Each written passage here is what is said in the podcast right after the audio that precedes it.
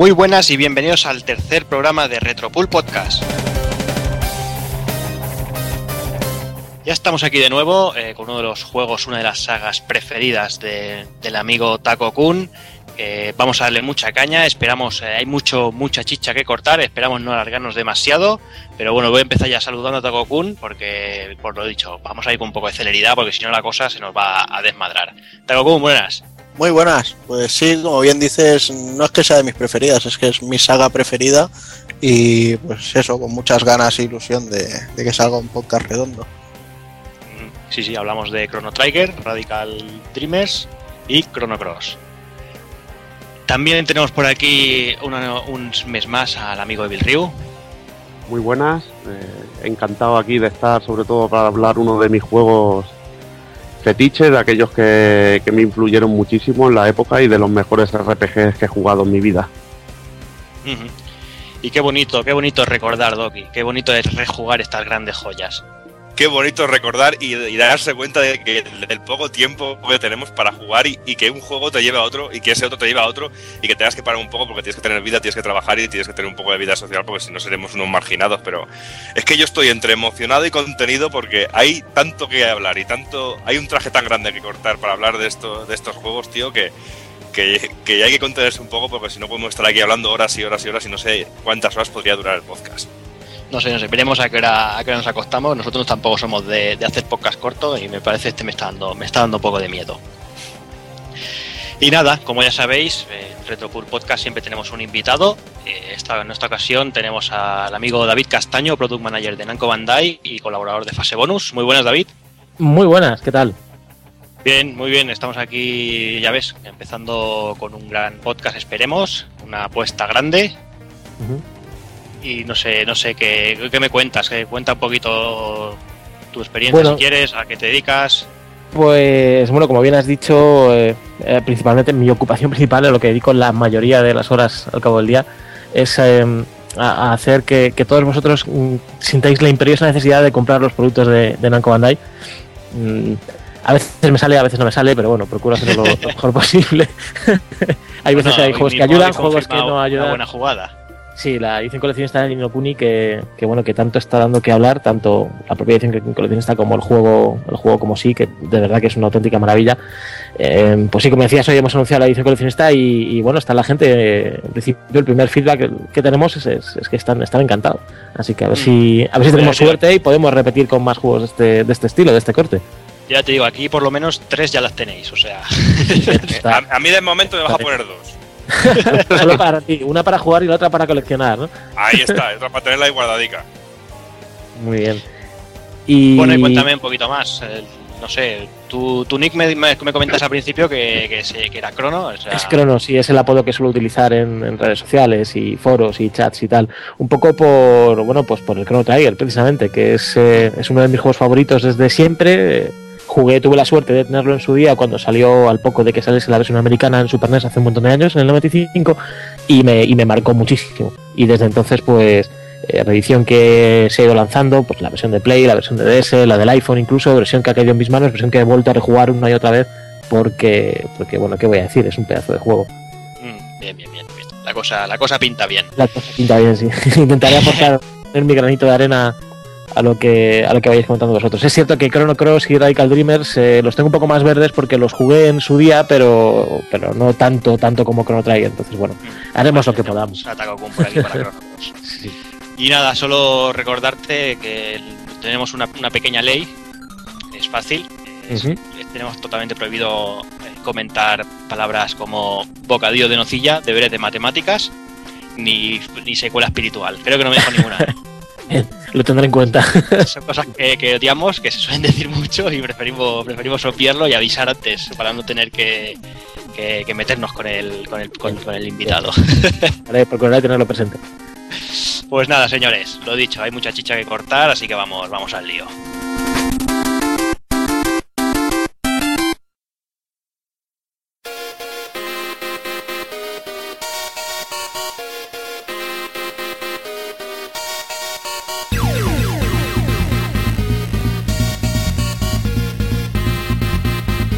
Y para este tercer programa empezaremos con las noticias, iremos con las recomendaciones Analizaremos Chrono Trigger, Radical Dreamers y Chrono Cross. Y remataremos con el ending.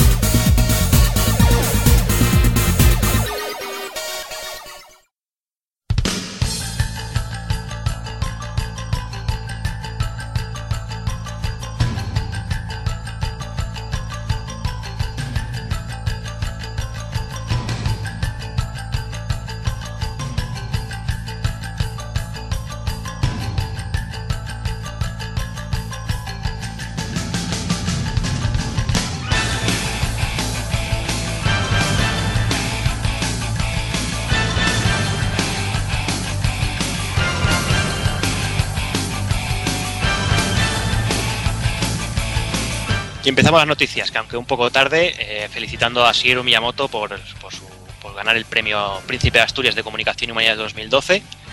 Eh, parece a principio un poco raro que pueda ganar el premio Comunicación y Humanidades, pero si leemos las bases de- del premio Príncipe de Asturias, eh, se dice literalmente que se concederá a aquellos cuya labor de creación e investigación con el conjunto de actividades humanísticas y a lo relacionado con los medios de comunicación social, en el marco de las ciencias y disciplinas contempladas para, por ambas actividades, represente una aportación relevante a la cultura universal.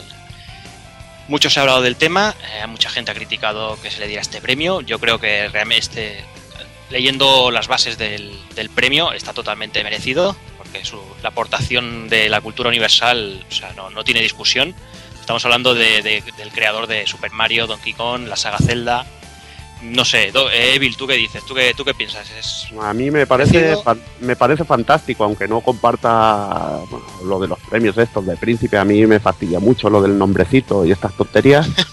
pero me parece fantástico que se reconozca el trabajo de un creador como Shigeru Miyamoto. Me parece que por fin se le está dando la importancia al videojuego que merece, porque ahora mismo, por ejemplo, que quizá es más importante que el cine y siempre hace aquí en este país parece un algo marginal hablar de videojuegos y todo esto y, creo que, que es un gran paso y espero que otros muchos creadores que hay muy buenos que puedan merecerlo como Yu Suzuki, Kojima, etcétera, etcétera, puedan acceder algún día a un premio similar. Sí, luego aparte yo también creo que es un premio no solo a, a- a un personaje como Miyamoto, yo creo que es un premio también un poco de, toda la gente de la industria, que como bien has dicho, que ya, es hora de que se reconozca un, poco la, la gran labor que hace, porque a día de hoy el mundo de los videojuegos recauda más que el cine y la música juntos en, en muchos de los casos, y yo creo que todos los desarrolladores, toda la gente que está detrás de cualquier videojuego, cualquier compañía, tiene que sentir un poco este premio como suyo. Otra cosa que se haya sido al personaje como Shigeru Miyamoto en concreto, pues vale, pero también creo que es una base muy interesante del mundo del videojuego. Yo creo que es un premio muy merecido, pero como bien has dicho, que es una puerta abierta tanto para que se reconozca un poquito y se normalice un poco la situación del mundo del videojuego y la socialización, y también para otros años que haya otros creadores. Ha habido muchas críticas al respecto también de que si era merecido o no era merecido el premio. También se, he leído algo de que era también porque era una aportación al mundo de los videojuegos no violentos. ¿sabes? Que también yo creo que es algo, que, que es algo interesante, más en los tiempos los que en los cuales abundan todos shooter y shooter y tiros y guerras y hostias, aunque también tiene una cosa, que ir pisando bichos y pisando tortugas también tiene un suyo de violento, ¿eh? Sí, sí. No, a ver, lo que está claro es que, que quizás eh, Miyamoto es la, la cabeza más visible, ¿no? Es la, la, la persona, la personalidad de los videojuegos más conocida fuera de, fuera de nuestro mundo, ¿no? El- yo creo que Nintendo ha sabido vender la figura de Miyamoto y, y es totalmente, ya te digo, yo creo que es la un- el único que sí, que la gente que no está muy metida en el tema, personaje que quizás conozca, sea Miyamoto el primero que te conteste. Claro que te puede gustar más o menos, pero el reconocimiento de su labor en el mundo del videojuego, pues yo creo que es innegable e intachable. Te puede gustar más o menos lo que hace, pero yo creo que la labor que ha hecho durante todos estos años es más que intachable, tío.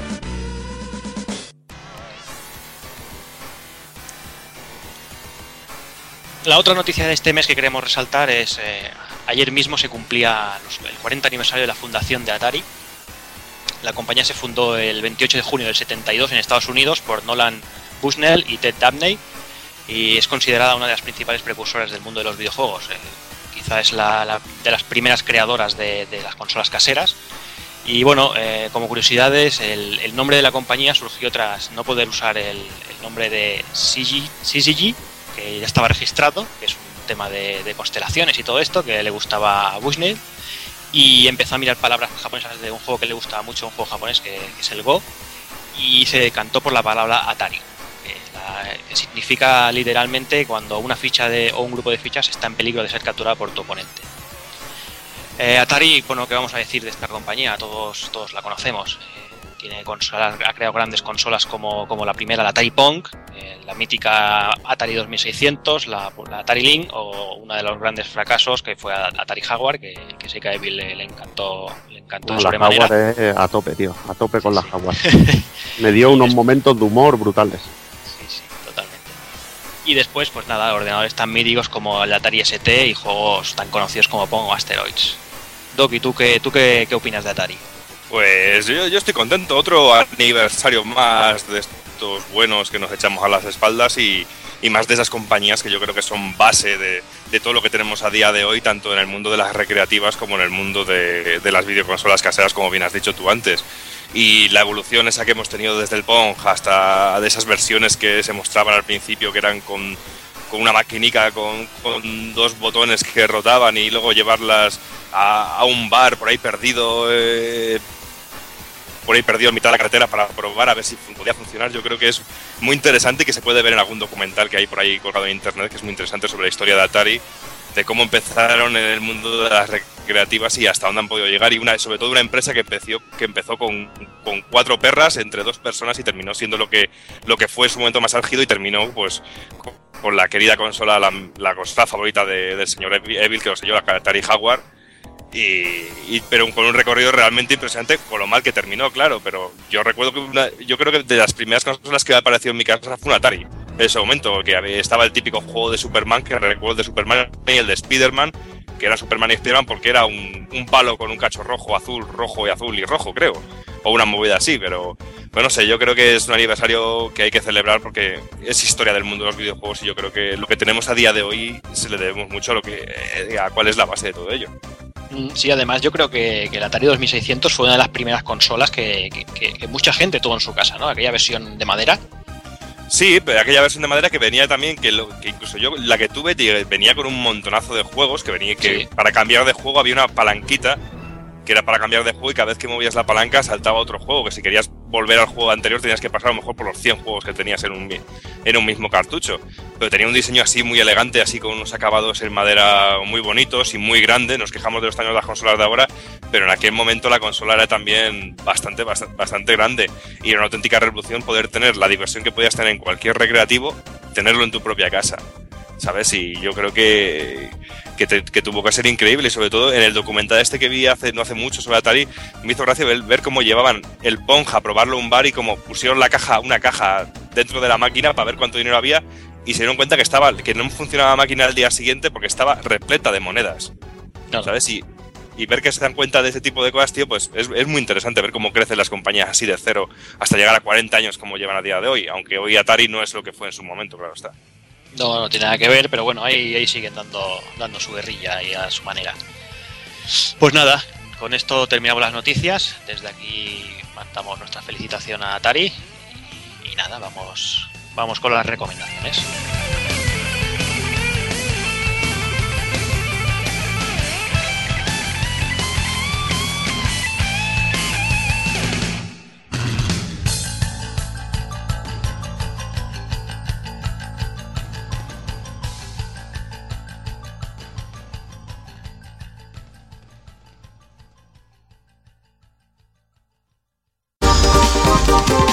Visítanos en pulpofrito.com. Te esperamos.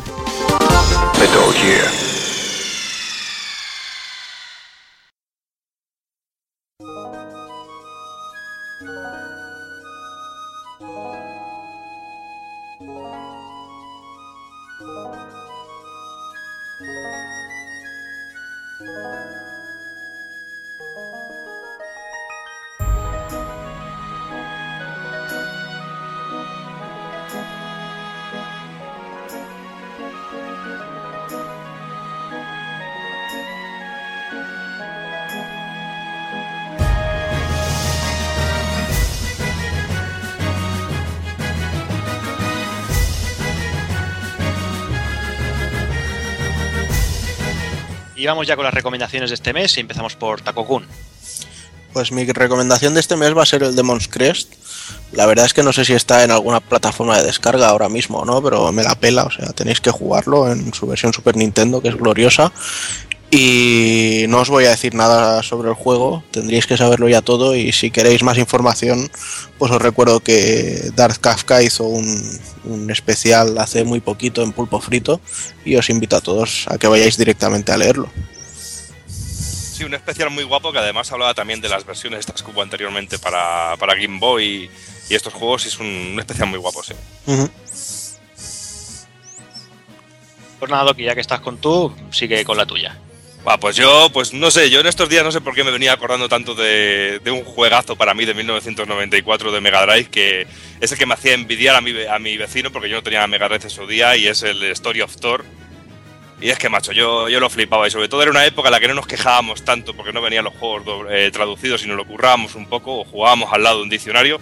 Pero con este Story of Thor tuvimos la gran suerte de que nos vino traducido al castellano junto también el que salió ese mismo año, el, el Soleil pero tengo un gran recuerdo de este Story of Thor porque me encantó y me pareció bárbaro, porque era como una especie de, de Zelda, pero ciclado y eh, impulsado al máximo, sobre todo en los, en, los, en los combates, como un sistema de combate con combos, y era lo que realmente a mí me fallaba de, de los Zelda, porque me gustaba Zelda, pero realmente los combates se me hacían un poquito sosos, y sobre todo después de ver cuando iba a casa de mi vecino, veía este Story of Thor y veía los combates y cómo cambiabas de arma y cómo cada vez tenías una espada más con más potencia y podías dar patadas y, gráficamente también me parecía me parecía súper potente y la historia es genial y me- no sé y el rollo este del así del desierto las mil y una noches y este- estas movidas me, me gustaba mucho y es que encima ya ahora mismo lo podéis encontrar en en la store esta de, de- de la Wii y, y creo que está, está muy baratito. No sé exactamente cuánto dinero está, pero yo creo que es de esos jueguecitos que hay que jugar porque es una auténtica delicia. Es una maravilla. sí, eh, Es que el- el- lo- es lo que dices del combate, que ahí hay, está la gente de Street of Rage también ahí metida y eh, Yuzo Koshiro, o sea que tienes un equipo allí detrás que es la hostia, es un juegazo. Igual que la música, tío, y luego el- las armas y cada espada que tienes es más grande y más y con un diseño más guapo y Y los bichos que te acompañan y bueno, hay una, una secuela en Saturn que también está a la mar de bien. No, me gusta más el original con los combos de que tenía el personaje y esto, pero la secuela en Saturn también está muy bien. Te digo, es un juegazo y que, mira, lo, lo tenéis a tiro de una piedra si tenéis una Wii, por cuatro perras y realmente tenéis juego para rato porque es un juego que también, bueno, no es muy largo, pero bueno, es muy rejugable y tiene, da mucha, mucha vidilla, sobre todo el sistema de combate. Yo creo que es un- una apuesta segura, tío. Muy bien. Evil, la tuya. Bueno, pues yo esta vez voy a un producto patrio. Se trata de 99 Bullets de, Enjoy Up. Y es un juego de nave bastante curioso, en el que tenemos 99 balas para pasarnos cada fase. Y mezcla un poco de puzzle y acción en matamarcianos. Y, y la verdad que es muy original y un juego de esos que te pican para conseguir puntuación. Y que recomiendo de una compañía que ya digo que es española, conozco encima a su creador, que es un loco fanático del Icaruga, y la verdad que os encontraréis con un juego que te dará horas de vicio y es bastante hardcore. Disponible ¿Y dónde- para la... Eso te iba a preguntar. ¿Dónde Te iba a preguntar, bueno, encontrar? ya, ya te suelto todo. Venga. Disponible para la, la tienda virtual de la DS, bueno, para el Nintendo Shop de la DS y, y ahora me imagino que también ya en 3DS, que puedes comprar en las dos plataformas. Perfecto. David, ¿qué nos cuentas tú? A mí me ha costado decidirme. He estado dándole vueltas y al final he tirado un poco por el por el juego que más horas me ha estado quitando me ha estado quitando estas últimas semanas, diría yo. Las poquitas horas que tengo para dedicarle un poquito a los videojuegos, pues bueno, se las ha llevado el, el Tortugas Ninja 4, Tortugas en el tiempo de la Super NES. Por una tontería, vi un diseño de una camiseta de un- la típica página de estas que pone camisetas al día y tal. Y dije, anda, coño, joder, pues me apetece jugar al. Y me lo puse. Y me he encontrado con que. Bueno, pues es un juego al que yo estaba acostumbrado a, a jugar a dobles, que siempre con alguna- algún amigo, y estos días lo he estado jugando yo solo, y me he encontrado con un juego difícil. Em, no difícil porque, em, eh, porque, los, porque haya muchos enemigos en pantalla, o porque los jefes sean muy complicados, sino porque por un detalle muy, muy tonto y muy chorra, pero que está ahí, que es que si te matan, cuando estás jugando tú solo, eh, vuelves al principio de la fase.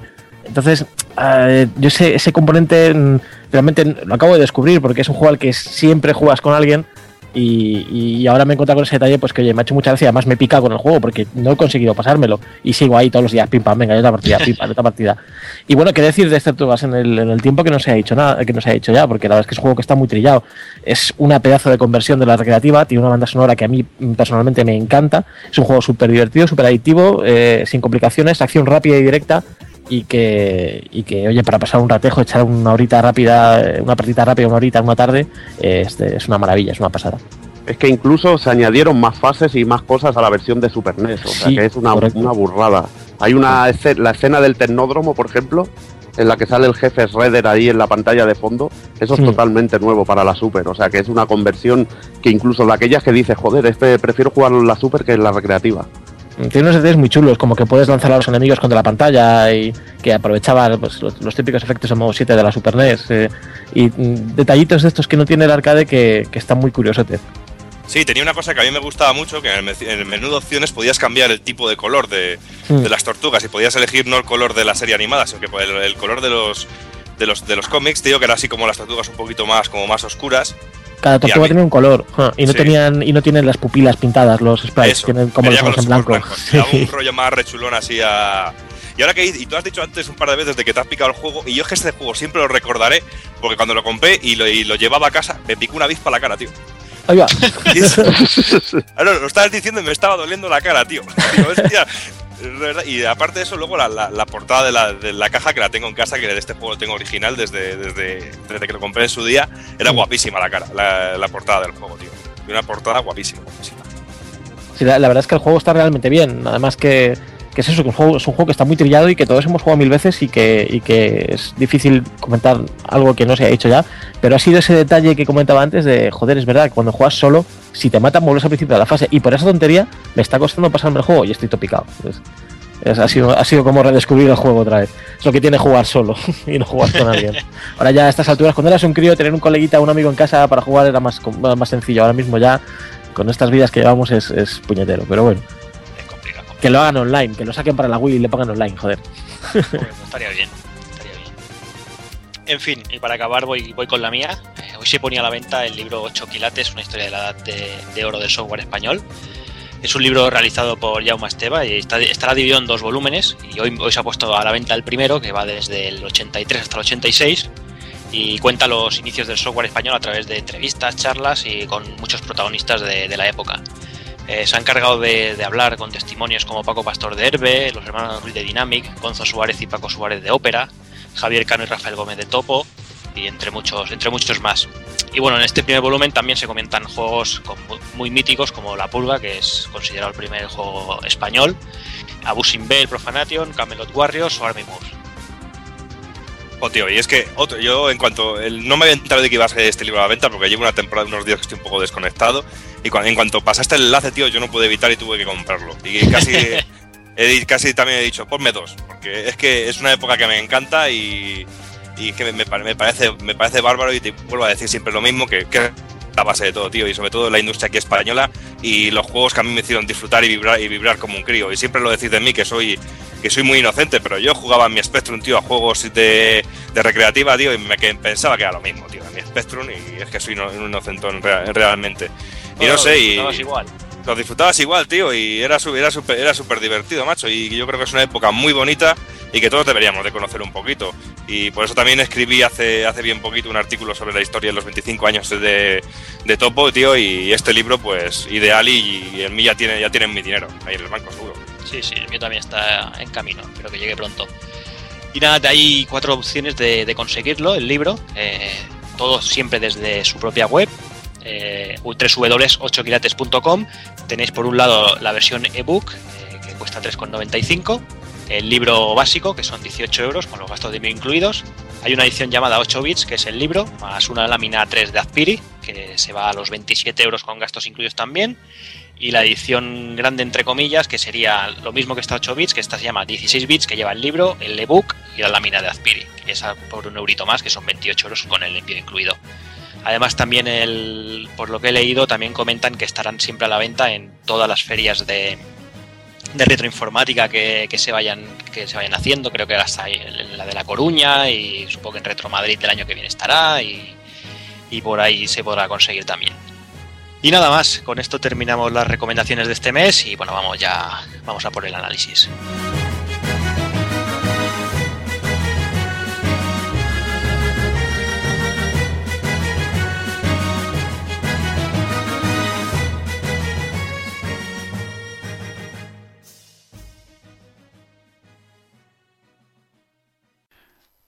Para los retrominutos musicales nos acompaña Samus Aran con la versión arrange del tema de Super Metroid.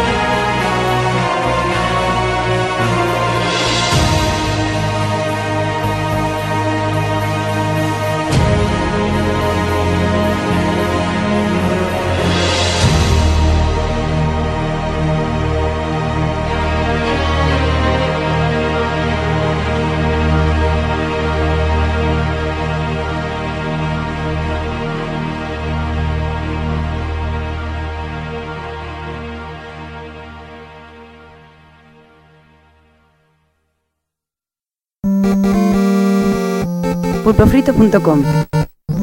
Me gusta.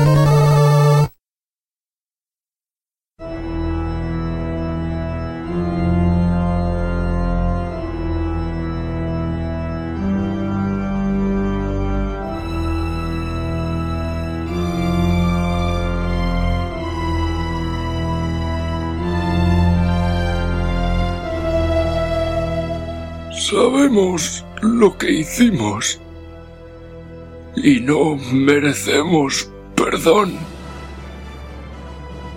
Nos creímos seres superiores y si seguimos vivos es seguramente gracias a una entidad de la que nada sabemos que nos llevó a diferentes épocas para encargarnos la misión de salvar al mundo.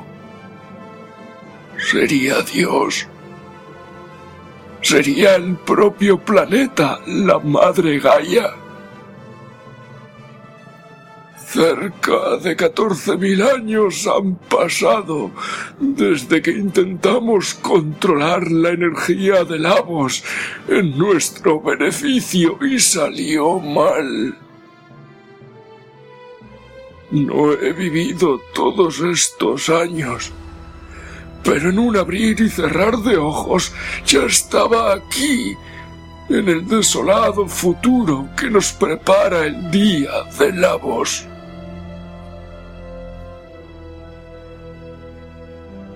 Así que, si fuera posible, me gustaría redimir mis pecados. Buscaré la forma de liberar a Schala de las intenciones de su madre y de paso liberar a la Tierra de este parásito alienígena que drena su energía vital.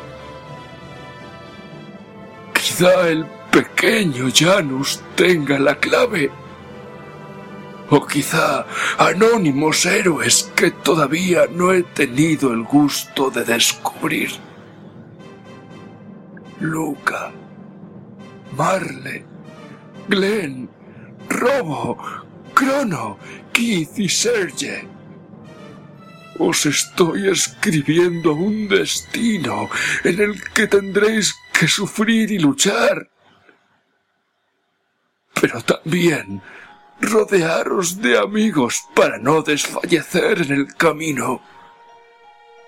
Un camino duro en el que, si todo sale como planeo, provocaréis muchas heridas en el tiempo. Heridas que después cicatrizarán en pos de un bien mayor. En vuestras manos dejo el camino escrito, así como también os doy el libre albedrío de seguirlo o no. Yo ya estoy demasiado viejo y cansado como para poder hacer algo más. Solo espero que algún día podáis perdonarnos por provocar tanto dolor. Baltasar, sabio del reino de Ceal.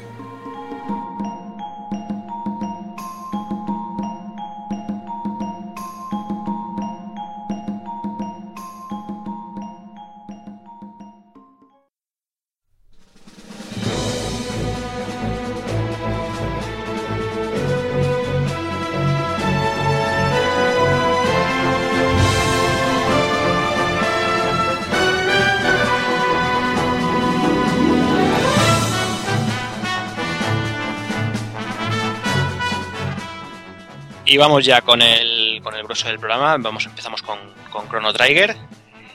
Solo quiero recordaros antes de empezar que, el programa estará bastante plagado de spoilers, seguramente.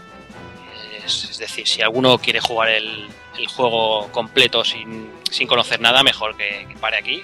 Pero si lo habéis jugado o no tenéis intención, escucharlo todo, ya que, hablaremos de todo en general. Y también recordaros que, bueno, que ya sabéis todos que Square se fusionó con Enix, creando Square Enix, que ya sabemos que el juego está creado por Square, pero que seguramente o algún Square Enix se nos cuele por, el mitad del programa. Ya pedimos, pedimos perdón ya por adelantado por ello. Y nada, vamos a empezar ya con, el equipo técnico de desarrollo del juego. Pues muy bien, eh, como bien decías de Square Enix, es que se nos puede colar porque ya en el propio juego ya hay mucha gente, hay bueno, hay gente de Square y de Enix ya metida en este juego, o sea que podría ser una especie de, de premonición. Y Chrono Trigger fue un proyecto que a mí me llamó mucho la atención. Entonces era- estábamos con la Super, con muchos juegos de... Ya conocíamos a Square con su maestría en los RPG. Y los que teníamos suerte de pillar alguna Virtual Jum, pues muchas veces veíamos los proyectos de juegos que iban saliendo y toda la hostia. Y yo recuerdo muy bien el, proyecto de Chrono Trigger y, y la gente que lo estaba haciendo, que lo iba a hacer y la verdad que te ponía los dientes pero largos, largos. Y bueno, hay que hablar de, hablando del proyecto y del equipo, vamos a presentar más o menos la gente que hizo, que hizo posible el juego. Y bueno, empezamos por quizá la cabeza más visible o el nombre más importante de todos, que es Akira Toriyama. Casi no hace falta presentación, creador de Dragon Ball, que se encargará de, de lo que son ilustraciones de juego y, y crear los personajes. Una auténtica maravilla. Luego tenemos en el apartado musical a Nobuo Uematsu, otro que tampoco hay que presentar mucho, autor de las músicas de la, sobre todo de la saga Final Fantasy. Tenemos también a Yuji Horii, que otro, otro de los grandes, este, en- eh, en este caso de Enix, que es el que la cabeza más visible de la saga Dragon Quest. Tenemos a Kazuhiko Aoki, que, que se encargó también otro miembro de, Square que se encargó de juntar a todo este equipo y otro que, de- que tampoco le hace falta pre- presentación, que se trata de Hironobu Sakaguchi, principal cabeza también o creador de Final Fantasy. Pocas presentaciones más hacen falta para este hombre. Y más Y que nada momen- también... Eh, Pensaba que aquí ibas a aprovechar con- a, a- a lo que hiciste ayer. Ah, ah, hostia, bueno, eh, perdona, me has pillado ahora un poco fuera de juego. Tampoco quería comentarlo mucho, pero bueno, ayer tuve la suerte de estar en lo- la entrega de premios de la Game Lab y, y hacerme una fotico en persona con Hironobu Sakaguchi y la verdad que, que fue un momento mágico porque este hombre me ha dado horas de juego que no es que ni te lo puedo explicar, o sea que igual habré perdido días, días, semanas de vida con este, este cabroncete, o sea que Te, poco rega- más vamos a decir. te regaló un código de descarga para su juego de surf ese de mierda. Vete a la playa, hater, eres un hater. O sea, bueno, ahí nada, ahí, pero bueno, se le atribuye sobre todo, injustamente, todo el mérito a este Dream Team de Square, pero la verdad es que hubo mucha más gente detrás, incluso un jovencísimo Tetsuya Nomura, que trabajó como diseñador de escenarios, que no- en, aquel momento, por supuesto, no tenía la importancia que tiene ahora y, y también con muchísima importancia que tampoco se le da a Masato Kato, que muchos no sé si lo conoceréis, lo nombramos en el especial de Ninja Gaiden, bueno, en, el, en la review de Ninja Gaiden 3, y que en este caso escribió en su época los guiones de, de los Ninja Gaiden, eh, con el famoso Tecmo Theater, y en esta ocasión se encarga de, de dirigir todo, bueno, de escribir todo lo que es la historia y guion de Chrono Trigger, un trabajo, la verdad que magnífico, magnífico y de prestigio. Vamos, y otro, que- otro, otro olvidado, ahora paso al, al odiador de Sakaguchi, al odiador del surf, eh, que nos hablará de, Yasunori Mitsuda.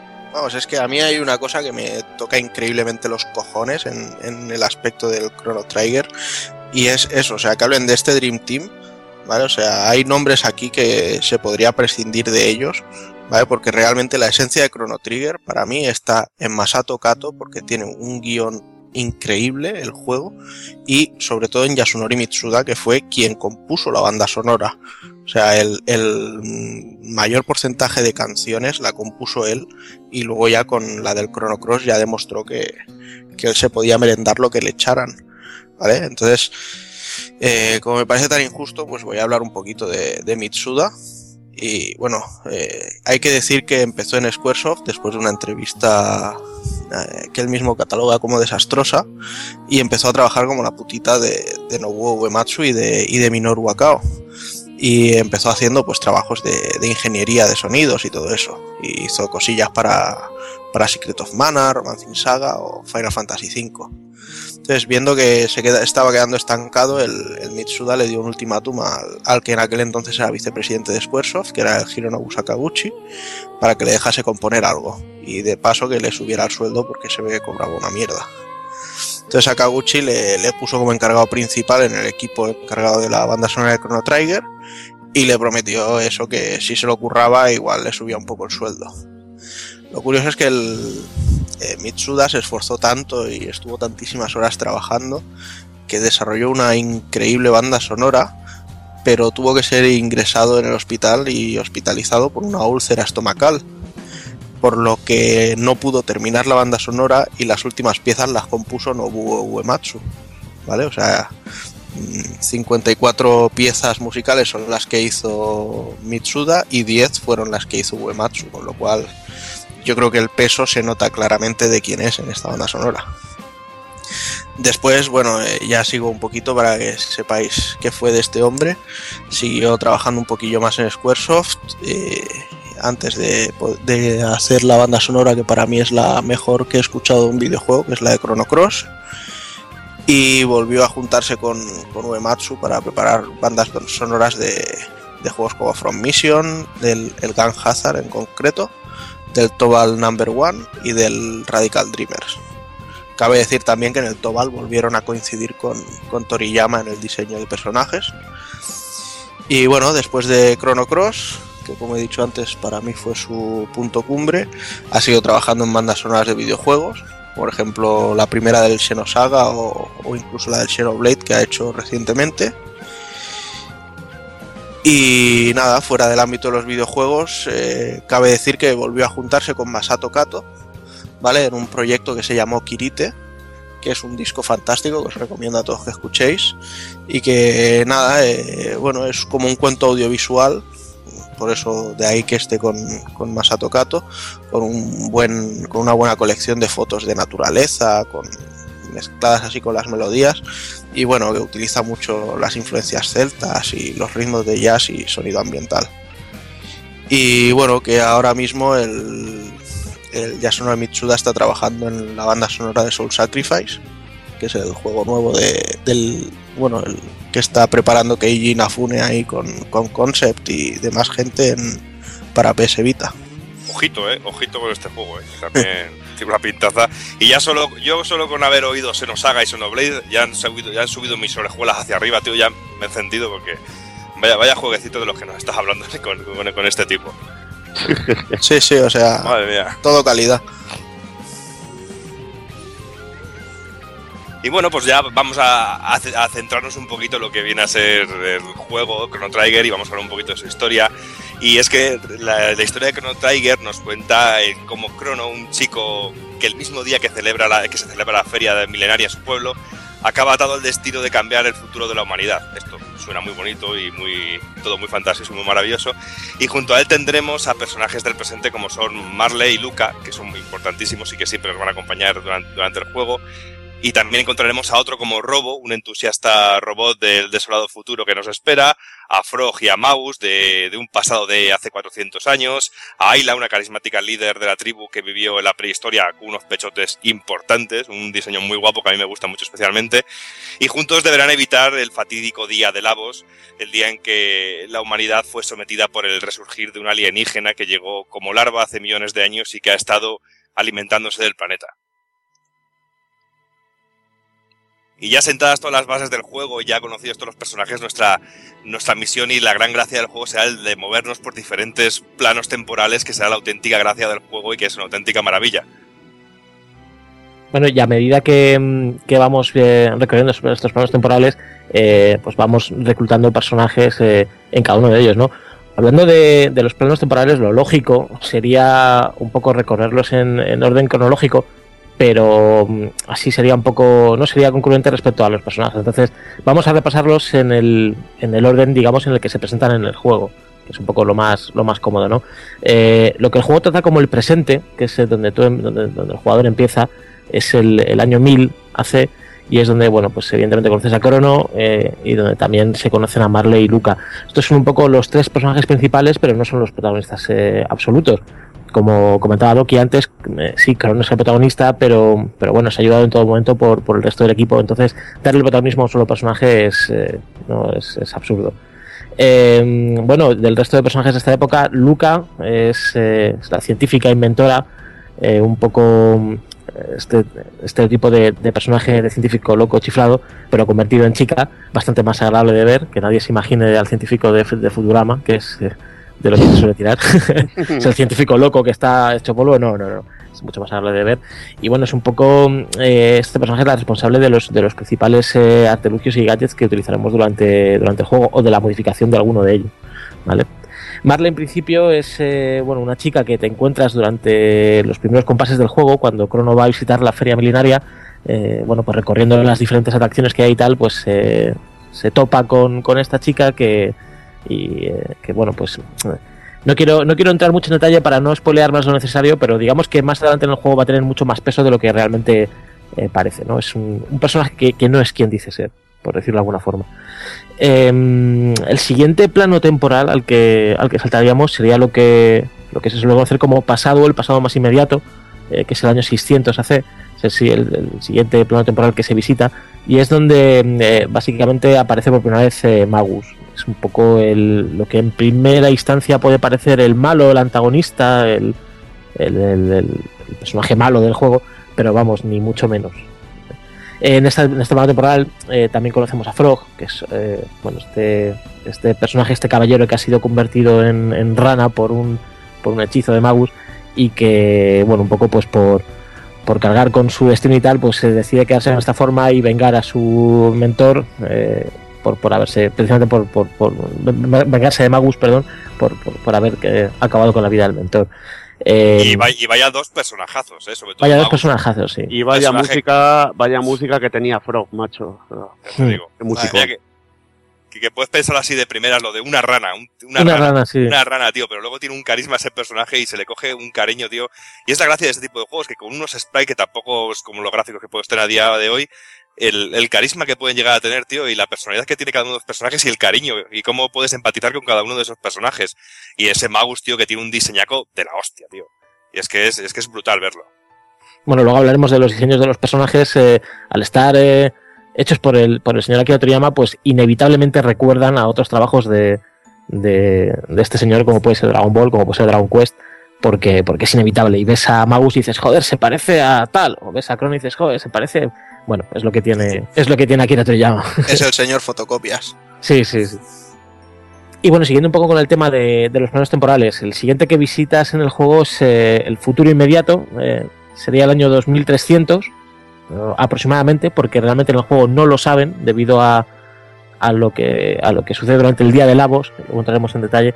Eh, bueno, pues el futuro es, es, una tierra devastada, arrasada, en la que la humanidad sobrevive a duras penas y realmente no saben en qué año están. Entonces, bueno, pues es el 2300 X. Y en este eh, plano temporal, eh, bueno, pues eh, hace acto de presencia el personaje Robo, que es eh, pues este robot de lata enorme que encuentras destartalado y bueno, pues Luca arregla para que, bueno, pues para que forme parte del equipo y sea un personaje más. Sí, a mí, a, a mí esta parte siempre me ha recordado mucho a, lo, a, ese, a esos capítulos de rellenaco de, de Dragon Ball en el que se encuentra Son Gohan con el robot ese, ese bajo la tierra, el robot ese minero. A mí siempre me ha recordado este, este, este diseño y este personaje a eso, siempre se me ha venido a la cabeza. Sí, tiene un aire, tiene un aire. Lo que pasa es que el robot tiene mucho carisma, tío. A mí me encanta, tío, el personaje. No, no es, es un personaje de relleno, es, es, un personaje más del, del equipo. A mí Robo me parece uno de los personajes más interesantes de, del juego y sobre todo por, por eso, porque ya es que incluso ya de entrada ya, ya te lo presentan como un robot que piensa como un humano, como que es defectuoso cuando ya se encuentra al, al salir de la zona en la que lo rescatas con, con todos los robots que le empiezan a pegar la paliza esquina ahí, que solo les falta decirlo de pon la boca en el bordillo, ¿sabes? Y luego cómo va evolucionando, sobre todo si haces según que sidequest también ves cómo demuestra más emociones y, además es el encanto en el juego en sí de, de que te transmite esas emociones solo con, con dos movimientos de frames, o sea, es, es, impresionante.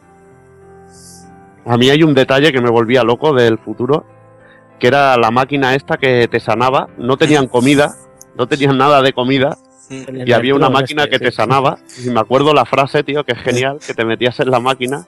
Dice, sí, se han curado todas tus heridas, pero sigues teniendo hambre. Estás muerto de hambre y se oía el sonidito de estómago macho vacío y, y decías, joder. que ponían, ponían hasta cara de pena a los personajes, el típico, la típica animación de esta que están mirando hacia abajo que están ahí hechos polvo. Y me estoy muriendo de hambre, joder. Me encantaba ese detallico. Y bueno, también en, el, en el futuro había uno de los momentos más guapos del juego, que ya te lo encontrabas al momento, que era la, la famosa carrera. A mí me parece brutal ese momento también. Cierto, uno de los minijuegos que, que tenía Chrono Trigger es, eh, bueno, en esta zona, en este futuro, para cruzar de, de un lado a otro, digamos, de, de, lo que es el territorio, de lo que es el mapa del mundo, como está atestado de monstruos y mutaciones y alimañas, eh, bueno, pues la única forma que tienes es coger una especie como de moto aérea, un jetbike que llaman en el juego, y, eh, pero claro, no va a ser todo tan fácil. Eh, no vas a poder coger el, este elemento por el morro, tienes que competir contra otro personaje en este caso Johnny, que es, un, es otro robot con forma humanoide que se transforma en, en moto. Y bueno, pues es un minijuego en el que básicamente tienes que ganarle, es una carrera en línea recta como una drag race en el que tienes que ganar a este personaje para poder cruzar. Eh, tienes tres turbos durante la carrera y eh, bueno, pues básicamente consiste en moverte de lado a lado del circuito eh, tratando de bloquear el paso del otro personaje. Si se te pone delante, pues aprovechas el turbo para poner tú delante y bloquearle para que no llegue a adelantarte. No tiene mucho misterio, pero es un, es un minijuego muy divertido y que luego además se aprovechó más adelante en, en, en la saga, o en lo que es Chrono Trigger, en otros spin-offs que salieron de los que luego, de los que luego hablaremos. Y además fue de las, de, las, de las primeras imágenes que vimos aquí en España del juego, fueron esas realmente, que se veían unas Sí. imágenes de, de- de la moto y realmente en una sección de cierta revista que tiene una sección que se llama Big in Japan o algo así. Y realmente a mí me vendieron el juego, eh, me vendieron el juego con, con esta imagen y fue cuando llegué e intenté pues, de todas maneras adquirir el juego de, de, de cualquier manera. Y, y un realmente minijuego que duraba 10 10 segundos y, y no lo volvías a jugar nunca más, además. Sí, pero era muy vistoso y yo recuerdo que se veían Sí. dos imágenes en, en aquella publicación. Era la imagen esta de la moto y la, y la imagen del, del péndulo, que de nada más empezar el juego. Y bueno, siguiendo un poco con, el, con los diferentes planos temporales, eh, lo siguiente que, que, recorreríamos, que recorreríamos en el juego no es realmente un plano temporal. Y me explico. Eh, se supone que los portales dimensionales que se usan en el juego para viajar en el tiempo están pensados para tres personas. Bueno, pues el, tío que los inventó, la, la, fuerza sobrehumana que los inventó, dijo solo tres personas y ya. El momento en el que se metan cuatro, aquello, aquello casca. ¿Qué pasa? Que cuando acabas de hacer lo que tienes que hacer en el futuro, vas con cuatro personajes, Cronomare, Luca y Robo. Te metes en el portal para volver al presente, el portal casca y vas a parar a, a una zona que es lo que se conoce como el fin del tiempo, que es eh, una especie como de atalaya en medio de la nada, en la que hay un personaje con el que, bueno, de hecho hay dos, pero bueno, vamos a ir por orden. Hay un personaje que te dará ciertas pistas para avanzar en, en la historia. Hay otro personaje, conocido como Specchio, que es el que, que, en primera instancia enseñará a los personajes a usar la magia y luego pues eh, también eh, permitirá acceder a ciertas partes del juego. Y lo más importante en esta zona de fin del tiempo es que hay diferentes puntos de luz que te permiten, diferentes portales que te permiten saltar a otras zonas del juego que en principio no están accesibles, como volver al presente o por ejemplo ir directamente a la batalla final contra el jefe final, etcétera.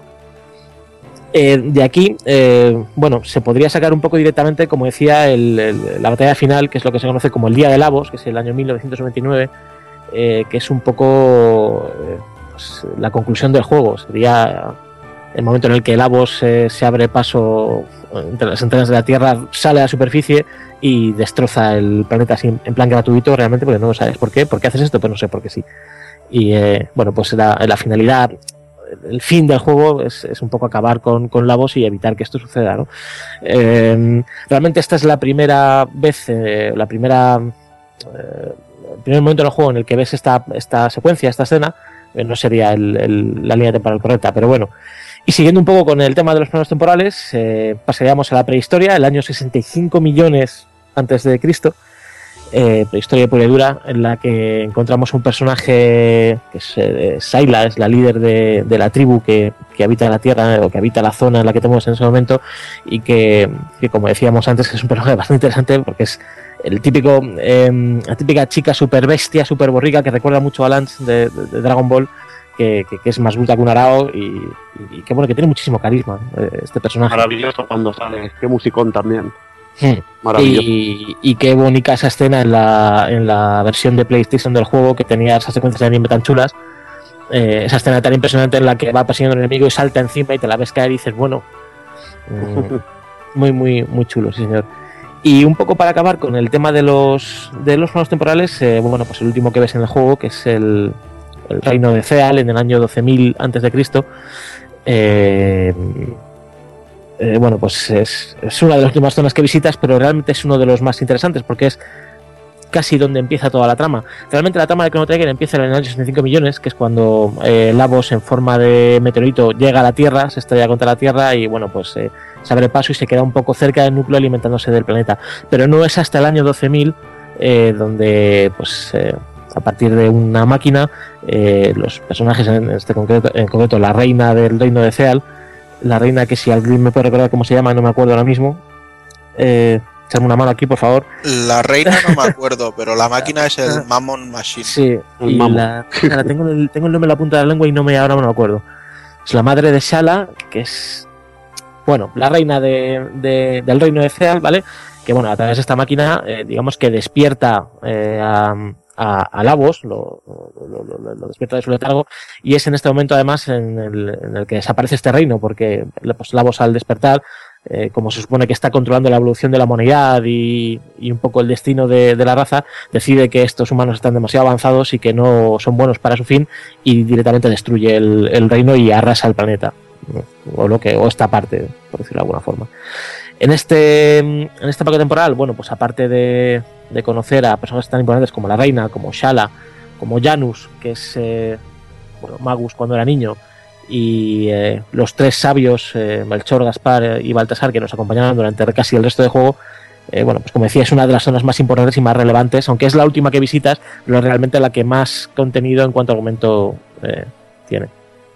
Aparte que muestra, bueno, muestra un momento en que la humanidad quizás está en su punto máximo, que dominan la magia y tienen y, y ansían y bueno, al dominar la magia y tanta sabiduría, eh, ansían más poder aún y ven que la forma más fácil de conseguirlo es a través de, de Lavos. Y eso, por eso usan la máquina Mammon Machine para, para conseguir su energía oscura y prosperar aún más de lo que, de lo que ya lo habían hecho. Y bueno, eh, ya nos ha apuntado aquí el, el, amigo Jordi que el taco 07 que ya nos ha apuntado que la reina Sil, igual que el reino, o sea, se llama igual. Ah, claro, claro, cierto. Además también, es interesante, la... también estoy, estoy fino. También es interesante el punto de que aquí en el 12.000 antes de Cristo ya vemos que, que hay diferentes clasismos según, según el estado eh, jerárquico, ¿vale? Y bueno, están los, los tres sabios, la reina y toda esta gente que son los iluminados. Y luego ya está la gente que vive debajo, o sea, sin, sí, bueno, sin también los dividen principalmente en usuarios de magia y los que no pueden usarla. Exacto. Ahí está. Vale, y bueno, ya que has comentado lo de magia, si queréis, pasamos al sistema de batalla del juego. Yo simplemente quiero hacer algún, algún pequeño aporte. Y es que a mí una de las cosas que más me atrajeron en su día, ¿vale? Yo soy un flipado de, de los ataques especiales, de las magias super vistosas y estas cosas. Y en su día el ver que tenía técnicas dobles y triples, que me parece que fue el primer juego en el que las conseguí ver, pues me dejó increíblemente sorprendido. Y luego, bueno, también me gustó mucho el tema de que los combates se desarrollan todos en el mismo sitio en el, por el que estamos andando. O sea, no, no es como en una acción RPG que sí, que por el mismo mapeado que andas se, se lucha, sino que la acción se para y el mismo punto en el que estás pues es donde se desarrolla la lucha. Y si por ejemplo un bicho te toca mientras estás subiendo la escalera, pues los muñecos se recolocan, bajan abajo, suben arriba y ya empiezan la batalla en, en la zona que les toca.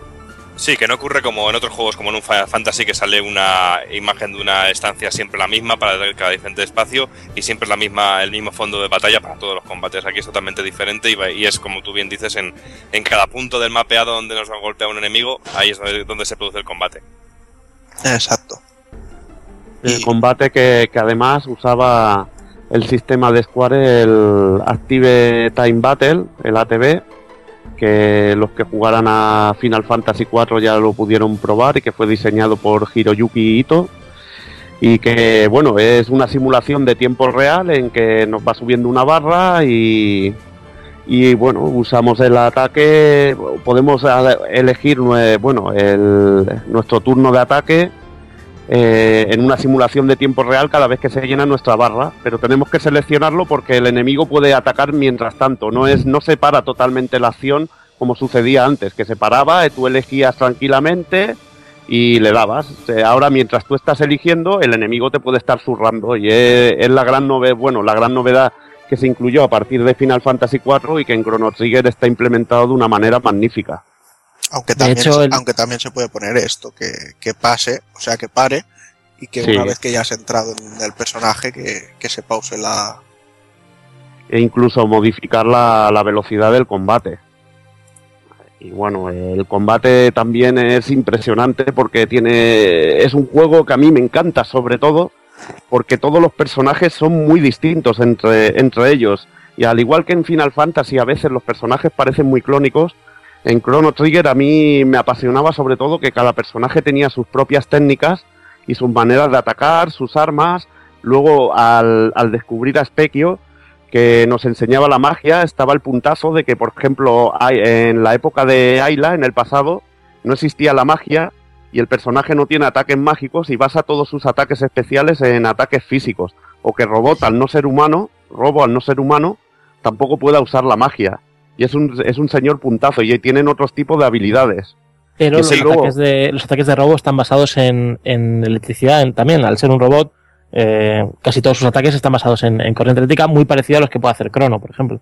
Ahí está, ahí está. Y a mí era una de las cosas que me apasionaba, que los personajes no eran nada clónicos, cada uno tenía su diseño, que podían usar magia, podían usar ítems y, y que tenías los ataques dobles y triples. Lo única pega quizá para mí es que a veces tenías tal ristra de ataques que a veces te costaba ir a buscar el, el que necesitabas en ese momento y te liaba un poquillo. Pero lo cierto es que muy espectacular, muy espectacular el juego en, en ese aspecto. Aparte de funcionar también con lo típico de niveles, te daban unos puntos especiales que te iban mejorando, ibas consiguiendo magias y, y desbloqueando habilidades a cada personaje únicas. Y si llevabas a ciertos grupos, se iban desarrollando como lazos entre ellos y podías desarrollar las técnicas dobles y ya al final del todo las triples que eran las más potentes, que es lo que decía Juanan, que era lo más alucinante del juego que te tiraran una magia de hielo, que se pusieran tu espada y hicieras un tajo de hielo, era una cosa cojonuda, que no habíamos visto seguramente en ningún juego en hasta aquel momento. Claro, y es lo que tú y es lo que tú decías al principio de que los personajes eran muy diferentes entre ellos, pero yo creo que es una de las claves porque son muy diferentes entre ellos, pero son muy compatibles entre ellos. Y los, los equipos se hacen muy equilibrados y cada uno se complementa perfectamente con cada, con cada otro de los, perso- de los personajes del juego. Y ahí es donde viene la, la clave de poder enlazar ataques, de que tengas la espada y que te echen fuego la espada o que te echen hielo, ese tipo de cosas que son que son, que son geniales y como bien dices que no ocurre como en un Final Fantasy, sobre todo en los primeros, que eran personajes que se que iban por oficios y que realmente eran todos muy eran personajes clónicos realmente y sin, y sin ningún sentido en, este tipo de sistemas de combate. Pero aquí realmente lo, lo compatible que son unos personajes con otro hacen que, que el sistema de combate sea muy divertido, muy intenso y, y muy variado. Y nada, vamos ya por el apartado gráfico. Eh, si, si Chrono Trigger fue, fue referencia y, fue visto por mucha gente por algo, fue por, por, los diseños de Akira Toriyama, eh, ya para bien o para mal, que porque mucha gente se quedó ahí en la superficie de, este aspecto. Pero bueno, también se podía ver en los sprites de los, personajes, eh, se, veía mucho la mano de, Toriyama. Igualmente, ya dejando de, de lado esto, el juego tenía unos escenarios impresionantes y, y de verdad que, que había momentos épicos que, eran bestiales, como la parte del juicio y alguna cosita más. Vaya, es que 32 megas daban para mucho y Square sabía exprimir la Super en, en su momento y te ofrecía un título en este caso con una calidad increíble. Había momentos que, es que eran para mear y no echar gota. Cuando sale el, el castillo de, de Magus es increíble la intro aquella. Cuando te sale, por ejemplo, también eh, lo que sería la fortaleza de, de la raza de, de reptiles, de, de dinosaurios y todo esto, también es la hostia, el momento final del combate. Momentos que vas a un escenario que tienes un poco de scroll en dos planos con unos gráficos increíbles, un colorido brutal. Eh, era un juego muy cuidado en, en ese aspecto y que también, sobre todo a la hora de las magias, de las magias, los, sobre todo ataques dobles, dobles y triples, los ataques más tochos, había momentos de, de orgía gráfica de la Super que tiraba, iba con todo, con transparencias, efectos de como de polígonos girando, es que era una, un auténtico pasón. Acordaos del, del tamaño de los, de los sprites de algunos jefes, por ejemplo. Eh, uno de los últimos a los que te enfrentas eh, sobre el Black Omen ocupa prácticamente toda la pantalla y además que no son eh, no son planos fijos, no son que podría ser un fondo un poco camuflado, ¿no? Porque tienen partes que se mueven, por ejemplo las manos, que te dan golpes, se mueven por la pantalla, etcétera. El jefe final también, eh, sin spoilear demasiado, eh, todas las fases que tiene, saca cada cual más espectacular. Eh, lo que comentábamos de las de las magias, los efectos gráficos de las magias, con destellos, con con chispas, con transparencias, con deformaciones, polígonos que van y que vienen. La verdad es que el aspecto gráfico es, es, es una pasada. Yo lo que hay un detalle que me, me tiene flipado es que los escenarios sí son todos guapísimos, eh, brutales, hay veces que están presentados de una manera increíble, pero no hay que olvidar que detrás de ellos estaba Tetsuya Nomura y, o sea, se me hace tan raro hablar de este hombre y no pensar que, por ejemplo, la montaña tuviera un cinturón o, o cuatro cinturones ahí Mario, rodeándolo. No, hombre, pero había mucha gente controlando ahí, tío. Sí, mucha gente imagino, controlando. imagino que sería eso. Eso, No tenía, no tenía tanta libertad aquel entonces. eso que aún no era tan fetichista. Ahí está, ahí está. Y es que la- las virguerías gráficas del juego yo creo que sorprenden hasta el día de hoy, porque yo, por ejemplo, para jugar, eh, para he estado jugando, para pasarnos el juego, para grabar este programa, pues yo he estado jugando a la versión de DS y he visto los efectos de, lo- de las magias y los triángulos estos que salen con colores y esas texturas, y he tenido que volver a poner el juego de Super Nintendo para, para, para recordar si eso estaba en el juego de Super Nintendo.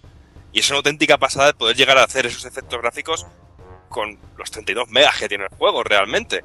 Que es una pasada como se ha exprimido el trabajo en, en un cartucho, tío. Aparte que los personajes tenían una de animaciones que era increíble. A mí me encantaba que tenían cantidad de gestos y estaban animados de una manera maravillosa. Es O lo sea que, que, es lo que comenté antes, Juanan, que con cuatro movimientos de las caras o una gota que sale al lado de la cabeza o un agachar de la cabeza de cualquier cualquiera de los personajes es una, una pasada lo que llegan a transmitir llegan a transmitir realmente. Es una- eso es- hay una gran labor dramatúrgica detrás de, esos juegos, que era una tónica general la de transmitir con este tipo de juegos, con, con este, con este género de- del videojuego, pero aquí era increíble porque es que gráficamente es un juego muy superior a lo que había normalmente en aquella época. Y aún así se permitían el lujazo de tener eh, animaciones y, y poses de los personajes que se usaban solo en un momento determinado del juego. Si recordáis esa escena en la que están Crono y Marle debajo del árbol, eh, la posición que tienen los dos personajes en ese momento, y, y no quiero dar detalles para no spoilear, pero parece que estoy diciendo otra cosa. Spoiler, Eh, spoiler. no te preocupes. Cuando al poco de resucitar a Crono, vamos, básicamente, que Marle se le, se le tira al cuello. Ahí no sé que spoiler, pues spoiler a saco. Bueno, pues esa, esa postura que tiene, que está Marley abrazada sobre Crono y tal, ese, ese sprite, esos dos sprites solo se usan en ese momento y las animaciones que tienen en ese, en- durante ese diálogo, que mueven un poco la cabeza y gesticulan y tal, solo se usan ahí. Y no ver. son los únicos, hay otros personajes Ahí que me has recordado otro momento maravilloso, que es el de la hoguera. Que Amigo. también en la hoguera que están todos reunidos, que está cada uno en una pose distinta. Es que eso es un currazo, un señor currazo. Y tío, que el tiempo le da la razón al juego y el tiempo lo ha puesto en su sitio realmente, porque tú lo juegas hoy a DS, en, en la DS, y no te canta el juego, no ha envejecido nada mal, todo lo contrario. No, pero no, siendo- no solo eso, es que le pega 20 patadas a la mitad de los juegos que tengo de DS. Técnicamente, o sea, no, no se le caen los anillos. Vaya. Pero bueno, y nada, pues bueno, como decimos, un cartuchito de 32 megas, eh, algo ridículo para día de hoy, pero aún así la duración es titánica si la comparamos con los juegos de, hoy en día. ¿Vale? Eh, el juego a mí por lo menos me ha durado entre 20 y 25 horas, pero todo esto depende un montón de, bueno, de la cantidad de sidequests que se hagan, porque llega un momento en el juego en el que en el fin del tiempo, pues eh, el, el Gaspar, coño, ya vamos a, decirlo todo, te empieza a comentar eh, cosas que hay por los diferentes planos temporales que puedes hacer para así subir más niveles antes y conseguir más información de la historia y demás cosas antes de ir a, las batallas finales. Entonces, bueno, pues hay un porrón de sidequests que, que vamos a ir desgranando ahora. Pero bueno, te hago un pequeño, una pequeña pausa aquí, un pequeño inciso de las 20-25 horas. Es que a mí, bueno, te puede parecer ahora con lo que hay hoy en día, te puede parecer un juego corto. Pero es que la verdad que el juego se de- desarrolla a un ritmo frenético. Las batallas son súper rápidas. Piensa que, que estaba jugando un cartucho, no había cargas. Y, y el juego, además, los combates en el, en el escenario, eh, no te perdías explorando. A veces que te pasaba que estabas en el Final Fantasy en un mapa andando, te cambiaba la pantalla al modo combate y te perdías un poco. En este juego ya sabías por dónde ibas, no te perdías, eh, las pantallas iban a saco, se subías de nivel eh, con bastante facilidad sin tener que revisitar otra zona para subir de nivel y eso para mí tiene mucho mérito, que son 20 o 25 horas pero muy intensas y muy diversas, que es lo que Y me yo- gusta. Y yo creo que tú has dicho una palabra que es clave para entender el juego y para entender esto de las 20-25 horas que pueden ser más o menos de duración elevada. El dinamismo, tío. La palabra, yo creo que la palabra dinamismo es la clave para entender bien este juego. Pero en todo, tanto en el sistema de combate como en el sistema de misiones, como el sistema de side quest, como el sistema de cómo se relatan las cosas. No sé, tío, que 20-25 horas y también depende mucho de cómo tú te tomes el juego y lo que quieras trabajar en el juego. Y lo que te interesa la mitología que te ofrece el juego. Porque tiene una mitología muy interesante y que luego se desarrolla mucho más adelante y ya, y ya lo hablaremos después. Bueno, pues vamos primero con las sidequests. Eh, a ver, David, por ejemplo, empieza tú. Bueno, antes de entrar en detalle con el tema de las side quest, un- una cosa de la que, que hemos pasado un poquito por encima antes muy rápido y yo creo que es muy importante hacer hincapié es que las side quest generalmente en casi todos los RPG están pensadas, pues eso, como decías tú antes, para conseguir un poquito de nivel y co- conseguir algún tema especial y, realmente poco más. También depende del juego, pero bueno, en el caso concreto de, de Chrono Trigger, eh, no solo es eso, todas las side quests que hay, además de, ofrecerte pues algún ítem especial o algún arma, algún lo que sea, y sobre todo subir nivel, por encima de todo eso, lo más importante es que te dan siempre algún detalle sobre algo de la trama del juego, el pasado de los personajes o eh, siempre hay algún detalle, por eh, pequeño que sea, eh, depende del side quest también, los hay más o menos relevantes, pero bueno, siempre tienes una porción de información que te va a permitir completar un poco pues todo el universo que compone que compone Chrono Trigger. Y eso es súper importante, porque no es lo mismo hacerte una side quest pues para farmear como un jodido amarillo, a pillar un nivel sin más o pillar un ítem que sea muy fuerte o menos fuerte, lo que sea, que además de eso tienes el incentivo de que, joder, que te van a dar información de cada uno de los personajes y que vas a ver cosas que, que están relacionadas con el, con el, con, con lo que es la trama del juego, vaya. Y bueno, ya entrando un poco en, Y, y la repercusión que tiene la side quest sobre la trama del juego y la, y el- la repercusión que tiene la trama del juego sobre la side quest. También depende del momento, la época en la que las haga, en la que las hagas. claro. Sí. Y bueno, entrando un poco en detalle en, en cada una de ellas, pues eh, y una de las que recuerdo con más cariño, de las que más me gustan, es la que se conoce como The Sunken Desert. Esta side quest empieza en el año 12.000. eh, hay un personaje en concreto que te pregunta, bueno, tiene una semilla eh, y te, te preguntas si, si crees conveniente que la plante o no. Y dices, bueno, pues tontería, ¿no? Para un, sin totalmente fuera de lugar en ese momento dices, bueno, pues sí, pues plántala, ¿vale? ¿Qué, más me da? En ese momento no le das importancia. Pero más adelante, eh, cuando avances en el juego, por ejemplo, en el- año, cuando llegas al año 600, descubres que, bueno, que es, eh, esa semilla, pues, eh, ha hecho especialmente fértil una zona eh, que ahora está poblada de monstruos y que, y que estos monstruos están, eh, bueno, pues lo que es desertizando, perdón, toda esta área. Entonces, un personaje de esa, de esa época te pide, por favor, que acabes con, con los monstruos y que ayudes a repoblar la, la zona. Este personaje en concreto es Fiona, que es eh, el personaje que tiene esta mansión que está en el centro de, digamos, del mapa del, del año 600 AD. Bueno, pues eh, es exactamente eso es lo que hace, es eh, acabar con todos los monstruos de la zona y ayudar a repoblar la, este área. Para, para repoblar, repoblar el área, eh, lo que hacen los personajes es dejar a Robo, eh, pues ayudando a, a Fiona, que además se le puede ver en el mapa del mundo, ese sprite pequeñito, cómo está el tío ahí arando el campo y tal. Eh, le dejas en el año 600, viajas al año 1000 y, y lo que antes era un desierto, ahora es un bosque enorme con una especie como de... de, de- Una iglesia, una iglesia, sí, exacto, una iglesia, gracias, en el centro. Entonces entras y te encuentras a Robo como en un altar, como mitificado, porque ha sido el héroe, digamos, que ha repoblado la zona, y está hecho polvo, claro. Entonces, eh, bueno, pues eh, Luca lo arregla, lo, un poco le devuelve a su forma normal, y eh, los personajes hacen, hacen noche en esta, en esta zona, que es eh, la escena que comentaba antes Evil, creo, que es, eh, bueno, pues la, todos los personajes reunidos alrededor de la hoguera y tal. Eh, como decía, hace noche y a mitad de noche Luca se despierta, ¿vale? Es aquí donde viene realmente lo, que- lo más interesante de Maravilloso de ese, esta maravilloso secuencia momento. Maravilloso. en el que Luca despierta porque oye una voz y bueno, pues eh, ahí la manejas tú, solo manejas a Luca y avanzas eh, un par de pantallas más para arriba y ves que hay un portal dimensional de los que te ayuda a saltar entre zonas temporales, pero es rojo, en de azul. Te metes y ese portal dimensional te lleva justo al momento, al año 1900, no, perdón, 990, en el que, bueno, pues por un accidente doméstico, por uno de los inventos del padre de Luca, la madre de Luca, Lara, pierde las piernas. Eh, bueno, no pierde las piernas, pero vamos, queda inválida. Eh, entonces es, está en tu mano en este momento, ya que revives. Eh, porque claro, en ese momento Luca era pequeña y al viajar tú en el tiempo al pasado con la Luca normal, digamos, eres capaz de, cambiar el transcurso de la historia y hacer que, pues, que tu madre no, no quede inválida. Entonces, em, eh, bueno, pues siguiendo un poco el- el- el guion que te ha marcado el juego, eh, tienes que conseguir detener la máquina que, que, que, digamos, eh, mutila o hiere a la madre de, de, de Luca poniendo con el mando, tecleando la contraseña para detener la máquina con los mismos botones del mando. Eh, la contraseña es la madre, es el nombre de la madre de Luca, Lara. Entonces llegas a la máquina, pones, pulsas LA-RA en el mando, la máquina se detiene y la madre se salva. Bueno, que hecho esto, sin que evidentemente los personajes de ese línea temporal te vean, vuelves otra vez a la zona de la hoguera y la quest acaba.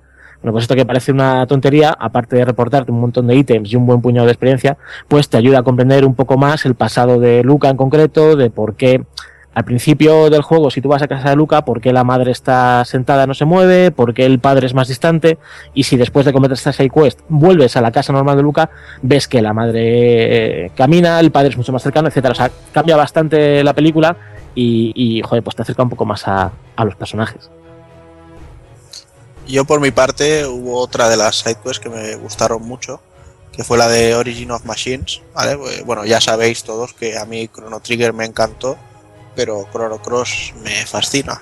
Entonces, quizá esta es la sidequest que más peso tiene en, la historia del Chrono Cross, ¿vale? Porque esta es, se desarrolla en el futuro y nos presenta a, a Tropos XR, que vendría a ser el, mismo tipo de robot que Robo, pero en una versión femenina.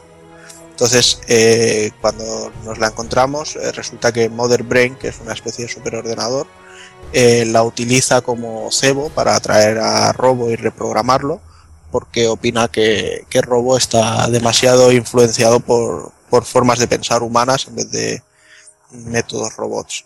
Entonces eh, tienes un combate que es solo entre Robo y, y Atropos XR y luego pues ya vas a, a, por, a por Mother Brain que está completamente corrompida y la desconectas.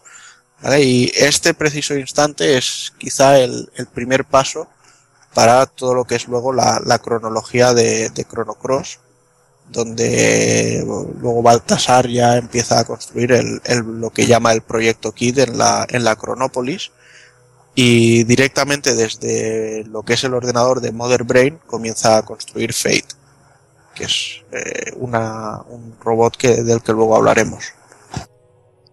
Bueno, y a mí una de las sidequests que quizás la que más me guste por la variedad que tiene y, y lo puta que es, sobre todo, sobre todo, bueno, eh, eh, por un momento que, puedes ir y, y te encuentras de repente muerto porque hay un monstruo que, que te destroza, es la de Tesan Stone, la piedra solar, que es un objeto que irás escuchando, nombrando por el juego durante muchas, bueno, lo irás nombrar muchísimas veces y que bueno, te encontrarás siempre también como una especie de, de cueva el, que tiene una, una abertura donde entran los rayos del sol, pero no hay nada en su interior.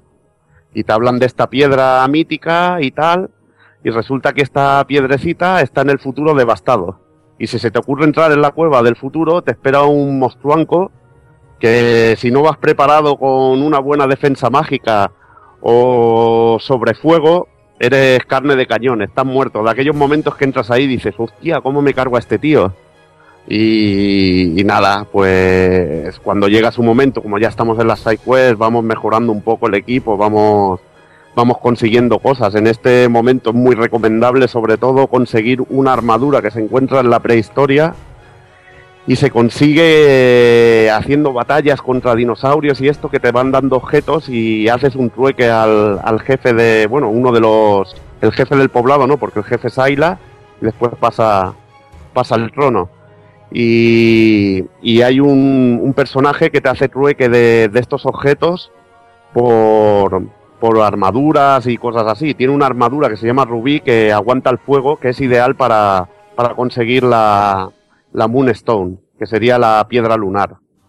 Entonces, si vamos una, otra vez al, al futuro devastado y nos enfrentamos a este hombre bien preparados con armaduras mágicas, esta armadura rubí que, que nos permite una buena defensa con el fuego, tendremos un auténtico combatazo contra un jefe que le rodean varias, varios halos de fuego y, y que es una pasada. Una de las cosas que se nos ha olvidado comentar de este juego, a mí sobre todo, que he hablado del sistema de combate, y es que los combates, sobre todo con los jefes finales, cada uno tiene, tiene quizás su manera de, de eliminarlo, y muchas veces quizás fracases la primera vez que te enfrentes a ellos, pero cuanto le pilles el truco disfrutarás. Tienen un punto débil, tienen una manera de acabar con ellos, y eso es uno de los puntos más fuertes, creo, del juego. Exacto. En, es- en este caso, el, monstruo de fuego de- tiene unos varios, varios halos de fuego rodeándole y tenemos que descubrir que uno de ellos le hace daño.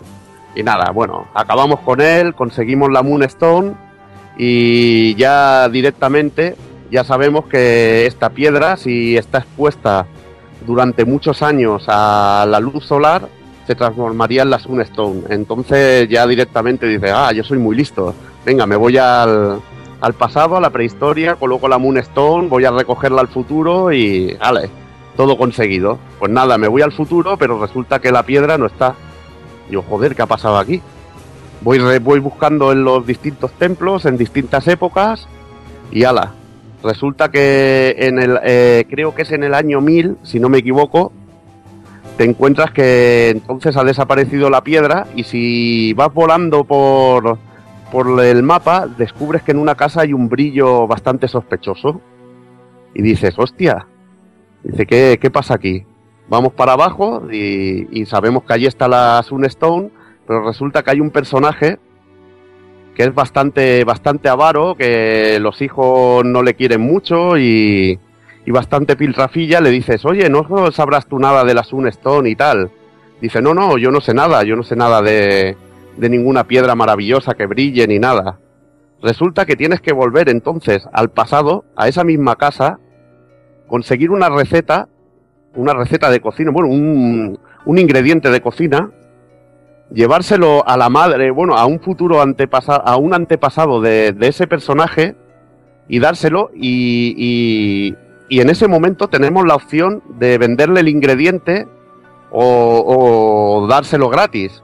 Si se lo damos gratis, entonces tendremos la frase de que educará a sus hijos para que no para que no sean avaros y sean generosos como tú lo has sido.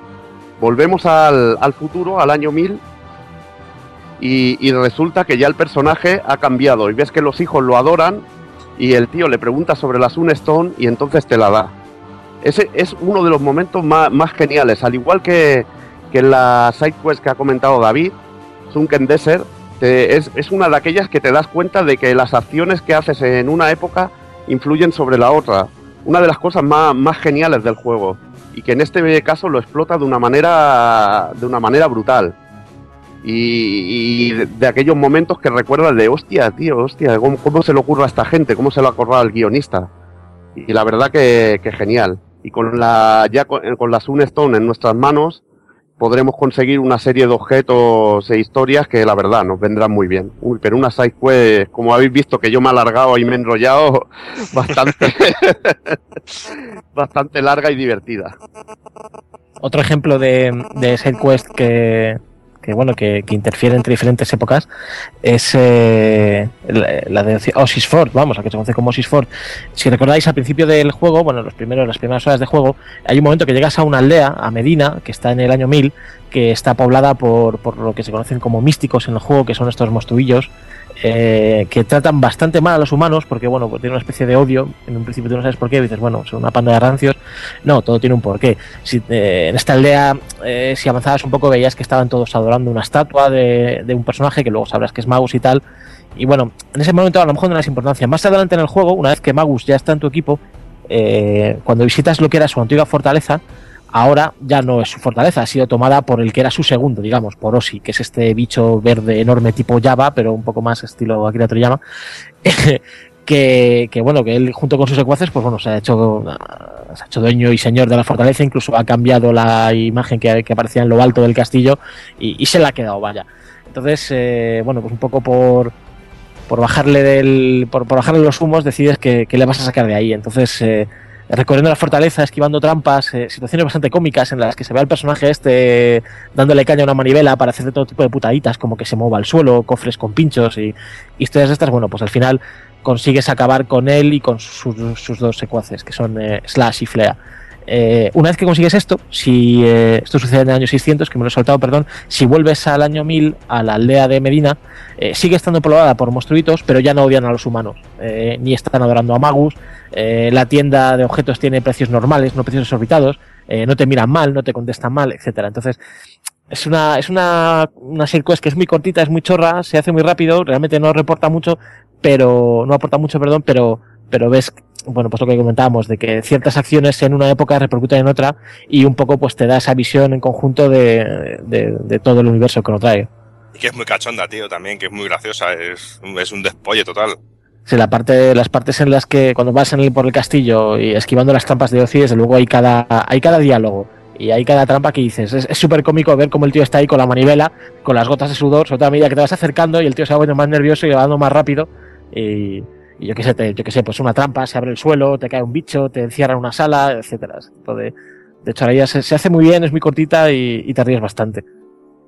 Y luego también está una, una de las que más me gustan a mí, que también es un poquito más larga que, que, la, tuya, la de Rainbow Shell, que necesitamos la, la, nave con las alas y, y viajamos al año, al año 600 y tenemos que buscar al explorador Toma y es cuando nos hablan por primera vez de, de este, de este elemento Rainbow Shell y con, tenemos que bajar después al año, al año 1000 y nos dirigimos a, a, a, buscar y a, un poquito a encontrar las instrucciones para poder encontrar eh, este elemento.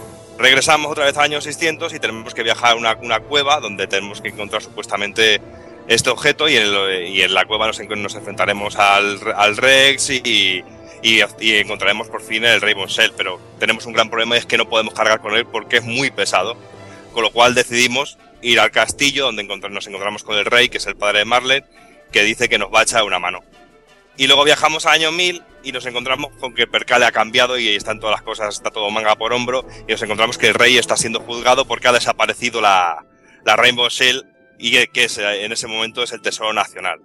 Pero nosotros somos muy astutos y vamos buscando por todos lados y nos damos cuenta de que el Rainbow Shell está en el mismo, en el mismo castillo y, de, y, demostramos que no la ha hecho desaparecer, no la ha hecho de, desaparecer el rey y, nos damos cuenta que el canciller realmente es el que lo ha tramado todo y se transforma en, un monstruo y tenemos que tener una, una, pelea, una, pelea con, una pelea contra él que nos recompensará después con la aparición de Melchor que nos da la oportunidad de conseguir el que será el traje definitivo mágico total o tres accesorios eh, defensivos mágicos.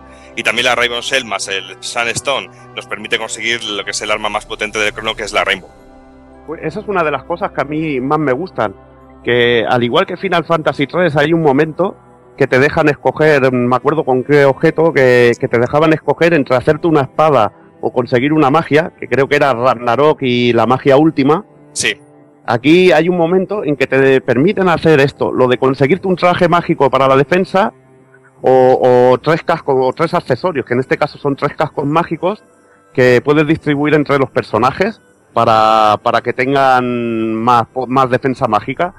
Pues de estos momentos eh, hay, además de este, hay otro momento que también hay un templo que me parece que está hecho con los triángulos, aquellos protectores, que creo que debe ser cosa de sala, y que también te da a escoger entre un, arma ofensiva y un traje de. y un bueno, y una armadura un traje defensivo.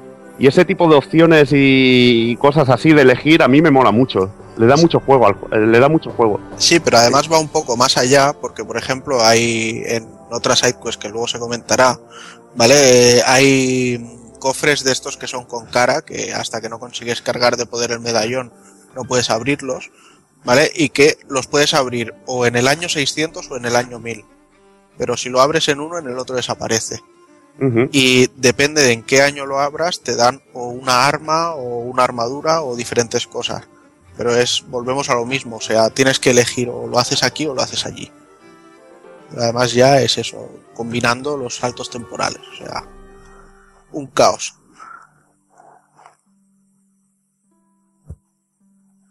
Para dar eh, carpetazo al tema de las quest, eh, quedaría una de las más interesantes, las más importantes, que es la de Cyrus Ghost. Como hemos comentado eh, antes al principio, cuando hablábamos de los personajes, eh, Frog, el personaje convertido en rana, eh, bueno, pues tuvo un mentor, Cyrus, eh, que en un momento dado fue, fue asesinado por Magus y, eh, bueno, pues eh, ha quedado en forma de fantasma. Eh, no puede disfrutar de ese descanso eterno porque, porque sigue anclado al, al mundo terrenal, por decirlo de alguna forma, ¿no? Entonces, eh, no recuerdo muy bien los detalles de la side quest, ahora mismo queda un poquito en blanco, pero vamos, básicamente consistía en que en una de las visitas que haces a, a uno de los, de los pueblos habituales del juego, uno de los personajes te comenta que, que quiere construir o quiere eh, reconstruir una de las catedrales, una de las iglesias de la zona, pero no puede porque está encantada y porque sus obreros se niegan a trabajar porque la zona está encantada.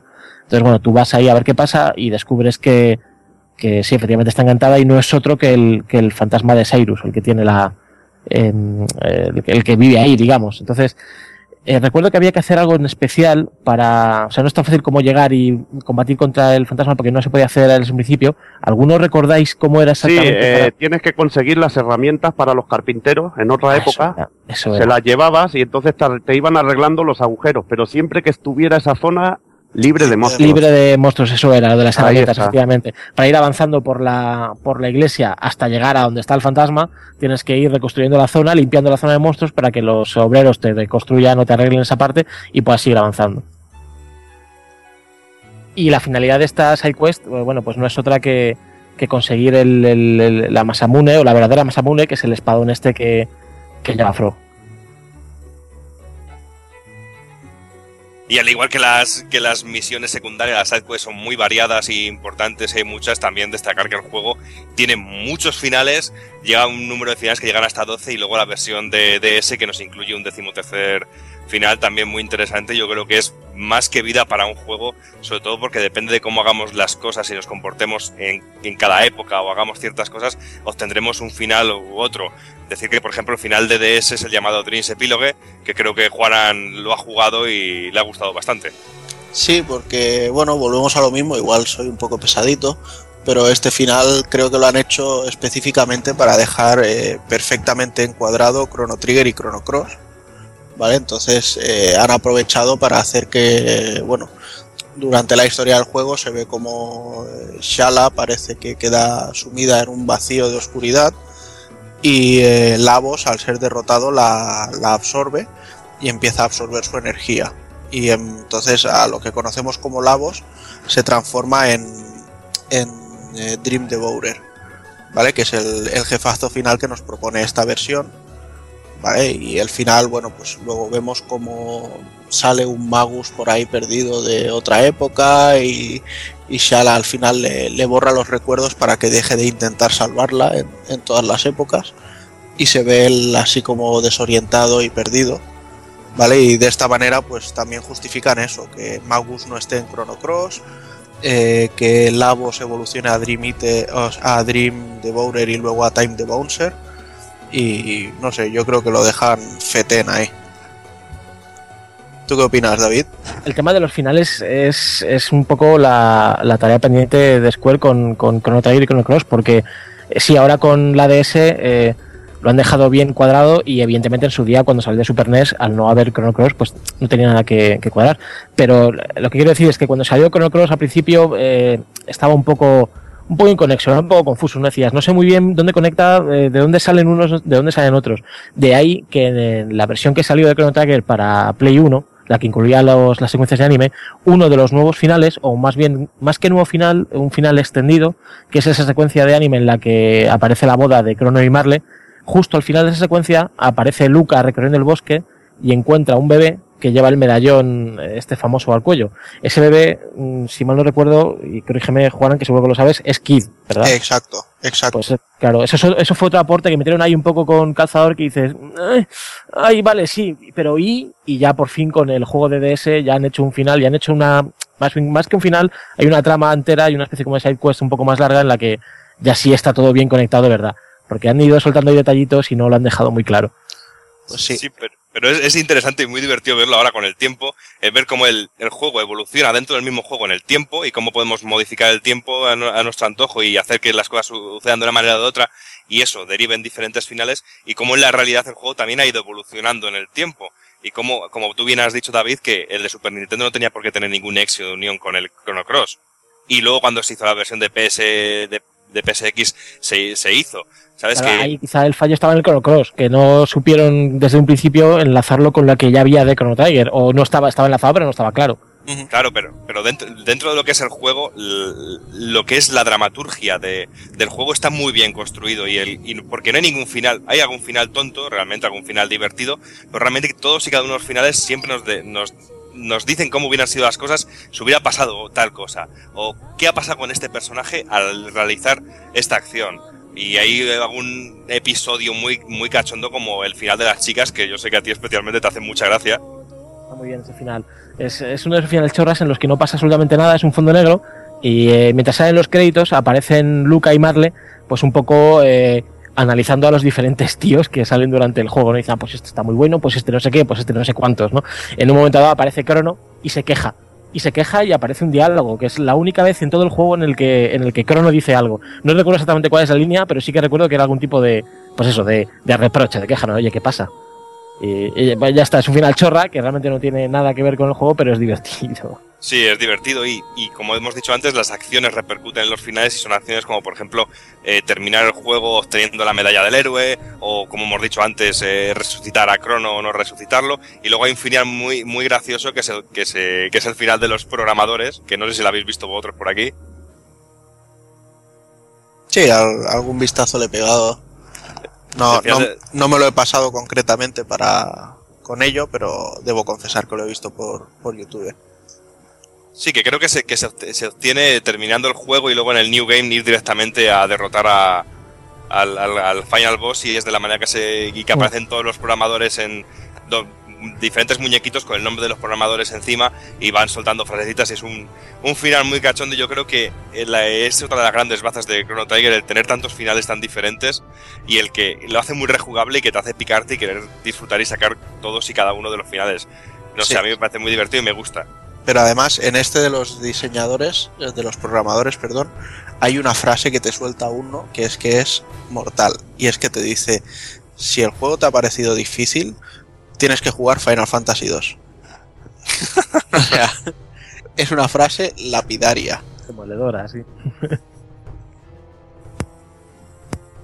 el tema de los finales tiene su miga, porque eh, incluso un mismo final, depende de lo que hayas hecho durante el juego, tiene, tiene variantes. Por ejemplo, uno de los que se consideran como uno de los finales mm, mejores o principales, que es en el que todo está más o menos bien.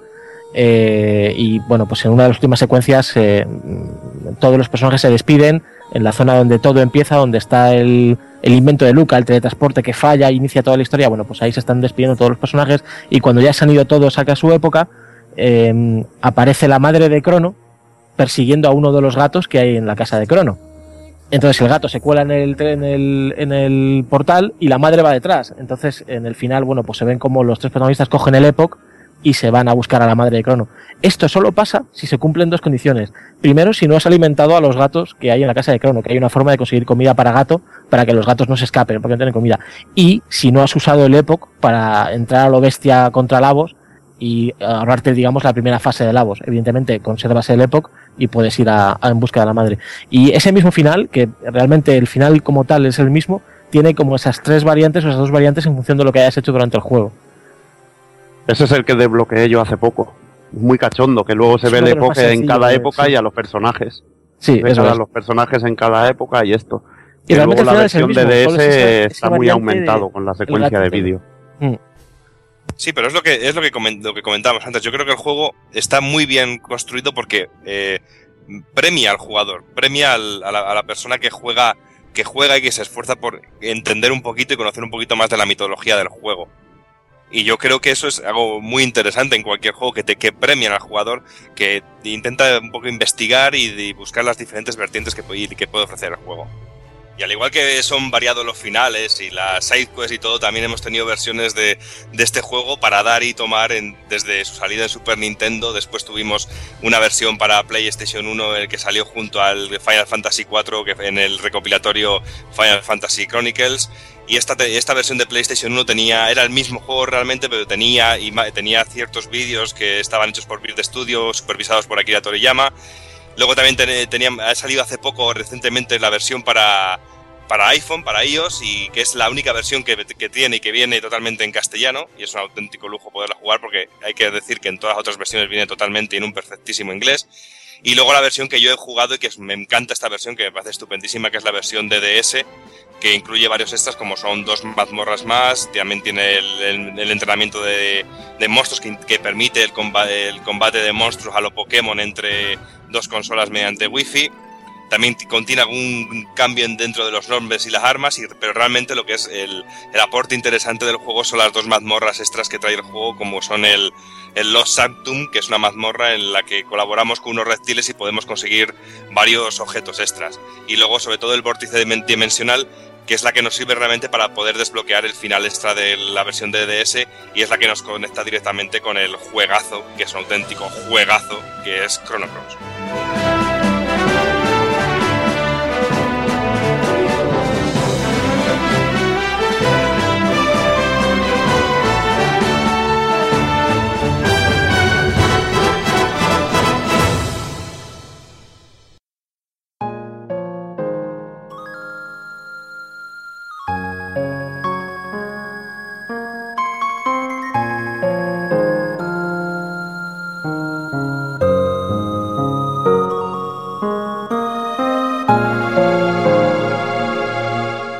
Radical Dreamers es un producto poco conocido y que jamás llegó a salir de Japón.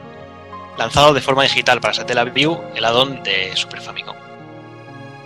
El juego es una visual novel narrada por el nieto de Serge que cuenta como este, junto a su joven compañera Kit y el misterioso mago Magil, intentan robar la Frozen Flame, un artefacto capaz de conceder cualquier deseo. El poseedor de la Frozen Flame no es otro que Lynx, Yamaneko en la versión japonesa, que lo tiene guardado en su Vipers Manor, domicilio y fortaleza que consigue al matar a los Acacio Dragons.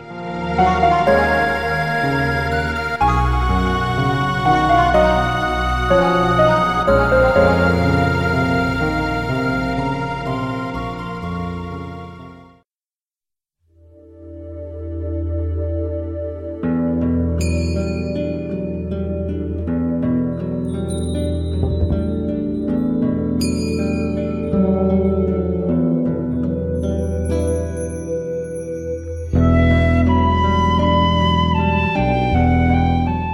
18 de noviembre de 1999 salía a la venta en Japón Chrono Cross, saliendo el 15 de agosto del 2000 en el mercado americano y que, como ya era frecuente en la época, no llegó nunca a nuestras tierras.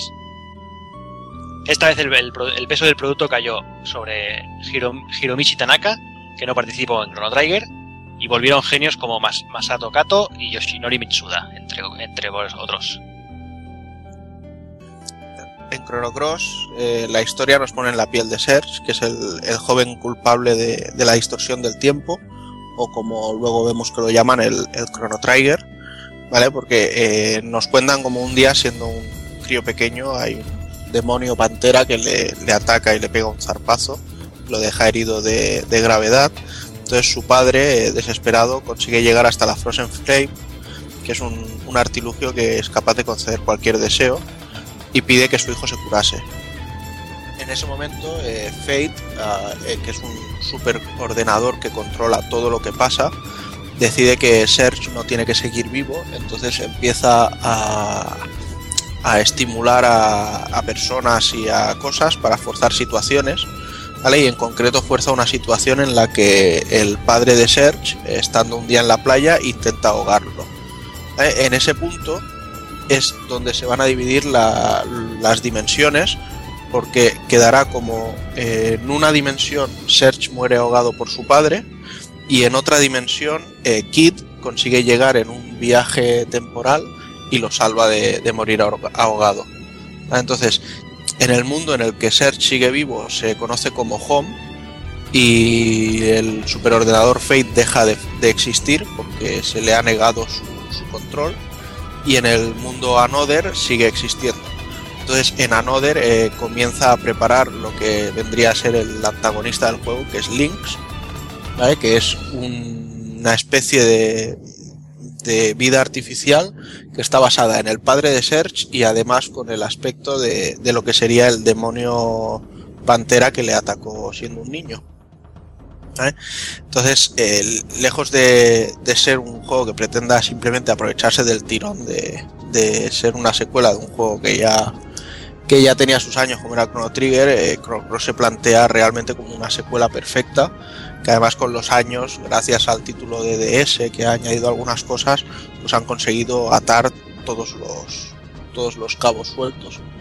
Sin embargo, los, los protagonistas de Chrono Trigger no, no llegan a salir aquí. Realmente eh, veremos a tres de ellos en algún momento, pero muy de forma muy superficial y solo por, por dejar eh, atados cabos del guion. ¿Vale? Y bueno, y realmente quizá aquí no, no empatizamos tanto con todos los personajes porque tenemos cerca de los 40 y pico, 40 y muchos, ¿vale? Que, tenemos, que podemos ir reclutando. Entonces sabremos historias de algunos y sabremos sus motivos y profundizaremos en sus vidas, por llamarlo así, pero no, no será a un nivel tan bestia como podía ser en Chrono Trigger.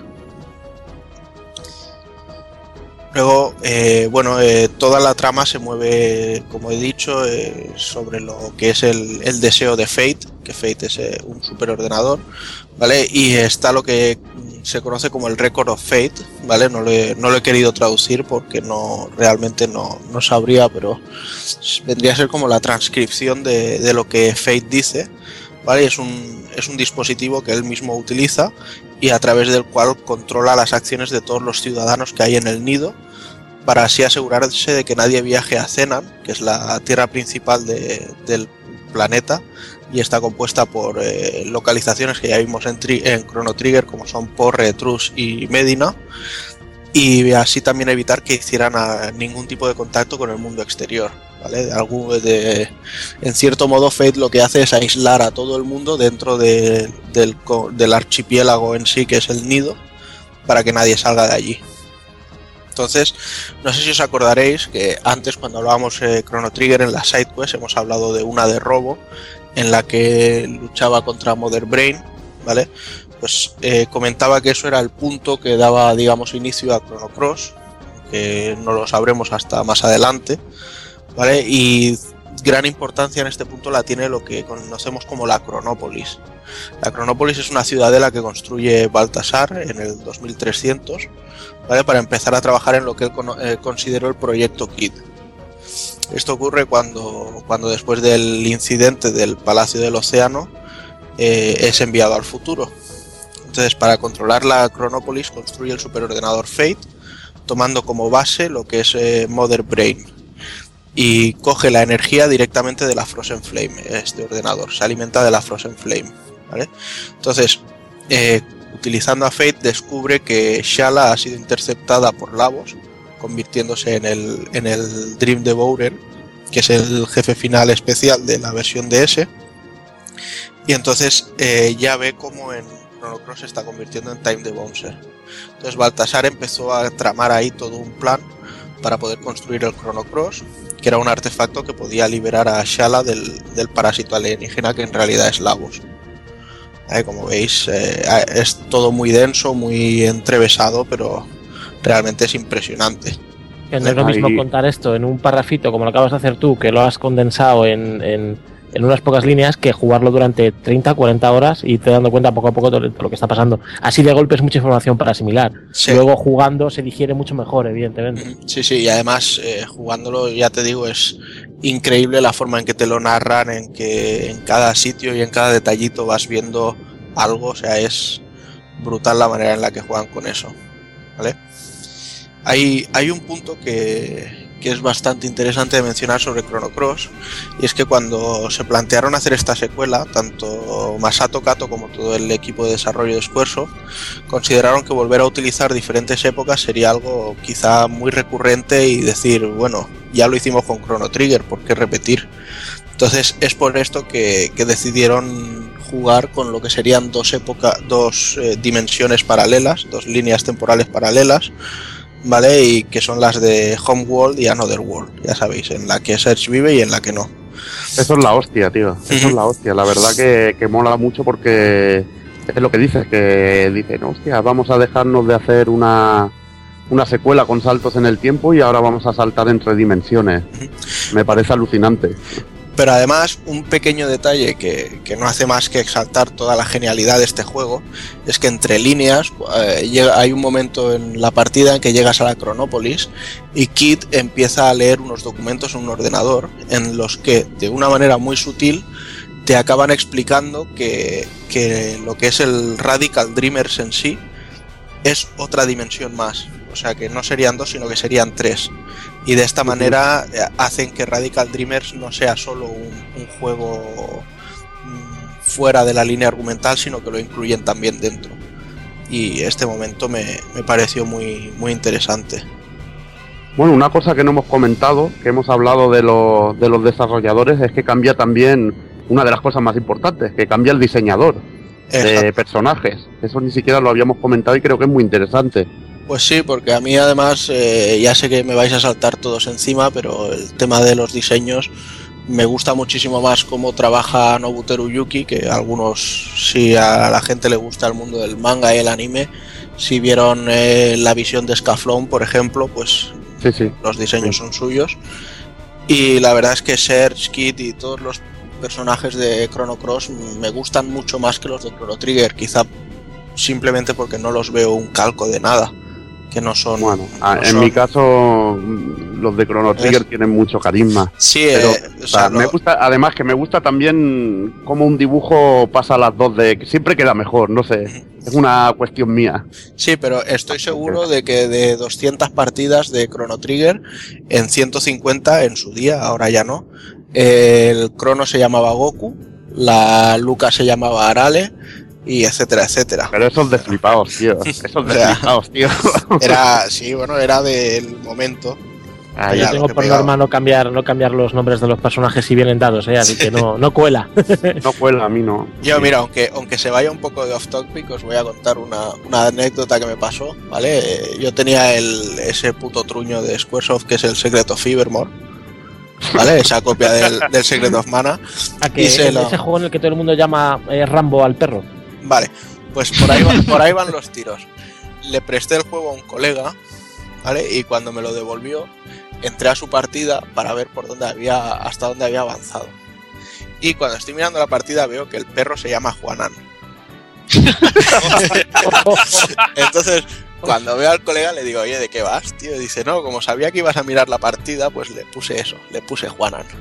¿Sabes? Y me dejó, pero ahí muy, muy con el culo roto. Pero bueno, ya volviendo al, al Chrono Cross, para, para no liaros mucho, os voy a hacer un pequeño resumen de puntos clave que diferencian por completo lo que es la dimensión Home con la Another.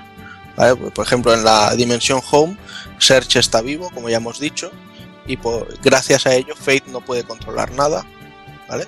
Eh, unos años después, eh, Termina fue invadida por Porre, y lo bueno es que eh, de cierta manera te explican de que quien invade Termina es uno de los enemigos que tenías en Chrono Trigger, que muy rebotado pues acaba montando un ejército y te y los invade, ¿vale? Y luego hay una una especie de cuerpo de élite que también salían en, en Radical Dreamers, que son los Acacia Dragoons, ¿vale? Y que en el Home no existen porque Lynx los, los mató en el, en el mar muerto que hay en el juego, ¿vale? Sin embargo, en, en el Another Dimension, Search está muerto, ¿vale? Lo mató su padre, que se llama Wasuki, mientras era controlado por Fate. Entonces Fate sigue controlándolo todo y Termina no, no está bajo el control de Porre hasta que pasan unos cuantos años. Y eh, lógicamente pues también los Acacia Dragons están vivos, aunque son simplemente eh, marionetas al, al mando de Lynx. ¿Vale? Eh, Lynx es el antagonista del juego y se crea en Another World, ¿vale? En el momento en que Fate mm, se da cuenta de que no puede hacer nada en Homeworld, pero necesita deshacerse de Search para poder seguir dominándolo todo. Entonces empieza a crear esa, esa existencia, que es Links, para enviarlo al otro mundo. Entonces eh, todo va muy ahí, eh, saltos, eh, es, es una locura. Hay veces que no sabes dónde estás y si no sabes si te vienen por un sitio o por otro, o sea, es, es brutal. Y bueno, vamos a hablar ahora un poquillo de, del sistema de batalla, que es bastante distinto al de Chrono Trigger. Se metieron bastantes novedades en este juego. Sobre todo, lo primero que nos daremos cuenta es que los enemigos salen en pantalla, pero al contrario que Chrono Trigger, eh, si hacemos contacto con ellos, no pelearemos en la misma pantalla, sino que pasaremos a otro, a otro escenario, a, muy a lo Final Fantasy. Y el sistema de combate es por turno activo, el que tendremos tres tipos de, de golpe, de impacto que podremos elegir, tres impactos físicos, de que va de flojo a fuerte, y cada uno nos indicará el porcentaje de acierto que tiene. Y allí es donde podemos jugar un poco mezclando en si queremos hacer mucho daño y arriesgarnos a fallar golpes, o si queremos dar golpes flojos eh, y acertar, porque el acierto tiene su premio, y es que al ir acertando iremos llenando una barra de level que es la que nos permitirá ir haciendo lo- los ataques especiales que en este caso es muy curioso la manera de hacerlo. Eh, se elimina eh, todo lo que es puntos de magia y toda la hostia y tenemos como una especie de parrilla donde colocamos los, los ítems que podemos usar y las distintas magias que solo podremos usar una vez. Y entonces tenemos que tener muy en cuenta la cosa de tener bastante equilibrados los personajes, tener a los personajes con magias curativas, magias que curen, por ejemplo, si estás envenenado y cosas así, que le da un toque estratégico muy bueno. Y que en algunos combates, si no vamos bien preparados, nos van a fundir. La verdad que está muy bien. Además, el, el tema este de las magias, por ejemplo, o sea, el- lo que decías, tenemos como una cuadrícula, una forma en la que podemos ir equipándolas, ¿vale? Y, por ejemplo, la magia curación va por defecto en nivel 2. Pero si tú la pones en un hueco de nivel 4, ¿vale? Esta magia va a ser curación más 2. Y hay veces que muchos hechizos que son sencillos los pones en, en mayores rangos y acaba haciendo muchísimo más daño o teniendo muchísimo más efecto. Y este Sí. aspecto a mí, a mí me gusta mucho, me, me paso muchas horas preparando los personajes, Ahí sus está. elementos, porque cada uno tiene su elemento y tal. Aparte, eso es lo que iba a comentar ahora, que cada uno tiene su elemento innato. Uno puede ser de fuego como Kit, o puede ser de magia blanca como Serge. Y, eso mola mucho porque tenemos que jugar con eso y nuestros personajes, eh, para que no sean todos clónicos y podamos hacerlo y sean iguales, eh, al llegar a ciertos puntos de, de su desarrollo, van teniendo unas habilidades especiales únicas, lo que hace muy interesante tener estos 40 personajes o todos los que podamos, podamos llevar para ver sus ataques y las locuras que pueden llegar a hacer. Que a mí me gusta bastante. Tiene mucha importancia también en el campo de batalla eh, los elementos, porque al ir usando cada elemento, esto se irá, se irán marcando en, en el mapa eh, en, un, en un campo elemental que se divide en tres zonas y que podemos usarlo a nuestro favor, ya que si completamos la, bueno, si llena- rellenamos ese cuadro de tres con un mismo elemento, mejoraremos las prestaciones de ese, de ese tipo de magia e incluso podremos, tendremos la posibilidad de usar invocaciones. Es una de las cosas más bestias. Pues sí. Tienen bastante efectos bastante devastadores. Sí, pues además para usar las invocaciones hace falta que consigamos llenar todo el todo el mapa elemental del, del mismo elemento. Lo que si me permites te voy a hacer una pequeña corrección. Eh, Sí, no, dime, son, dime. no son tres eh, bloques, sino son cuatro. O sea, es, es- hay, hay que utilizar cuatro veces el mismo tipo de magia para que esté todo completo. Del, No, para del que esté relleno son tres veces. Y te lo digo yo seguro. Que estoy ¿Sí? jugando, tío. Sí, son tres veces. Con- eh, son tres bloques. Cerca, medio y lejos, que yo llamo. Son tres bloques, Juanan. Seguro, tío. Vale, pues igual lo tengo yo mal. mal yo lo tengo, lo tengo muy fresco, tío. da igual, lo importante es rellenar, aparte que sería una locura con cuatro, sería casi imposible rellenarlo, tío. Tenemos que, que intentar, sobre todo, rellenar la zona a nuestro favor y que los enemigos no, no vayan a completar su zona de, de magia innata porque nos van a poner las pilas. También es curioso el sistema de, de subir level, que no existirá como así, el level no existe, sino que al cumplir cierto, al ciertos requisitos o ganar ciertos combates, nuestras estadísticas se mejorarán de una manera sustancial. Al igual que al ir haciendo algunos combates nos irá subiendo la energía. Es bastante curioso. También otra cosa que, me, que, tiene el juego es que eh, hay los objetos clave que, que, podamos usar, los podemos usar con el botón cuadrado en cualquier momento, se abre el menú y podemos usarlo eh, durante el mapa, lo que facilita bastante la manera de usarlos y lo hace muy intuitivo. Otra cosa interesante es que para usar los elementos podemos, podemos jugar con todas las habilidades, ítems y todo esto que hemos hablado, lo que le da un, un nivel táctico brutal. Hay incluso un tipo de habilidad que, que son que yo los llamo trampas, que nos sirve para robar habilidades a los enemigos, que es una locura. Eso es una de las cosas que más me ha gustado del juego. Que tú puedes ponerle una trampa a un enemigo, a un enemigo para robar un. que sepas que hace una cierta magia, para robar esa magia que suelen ser bastante raras y potentes.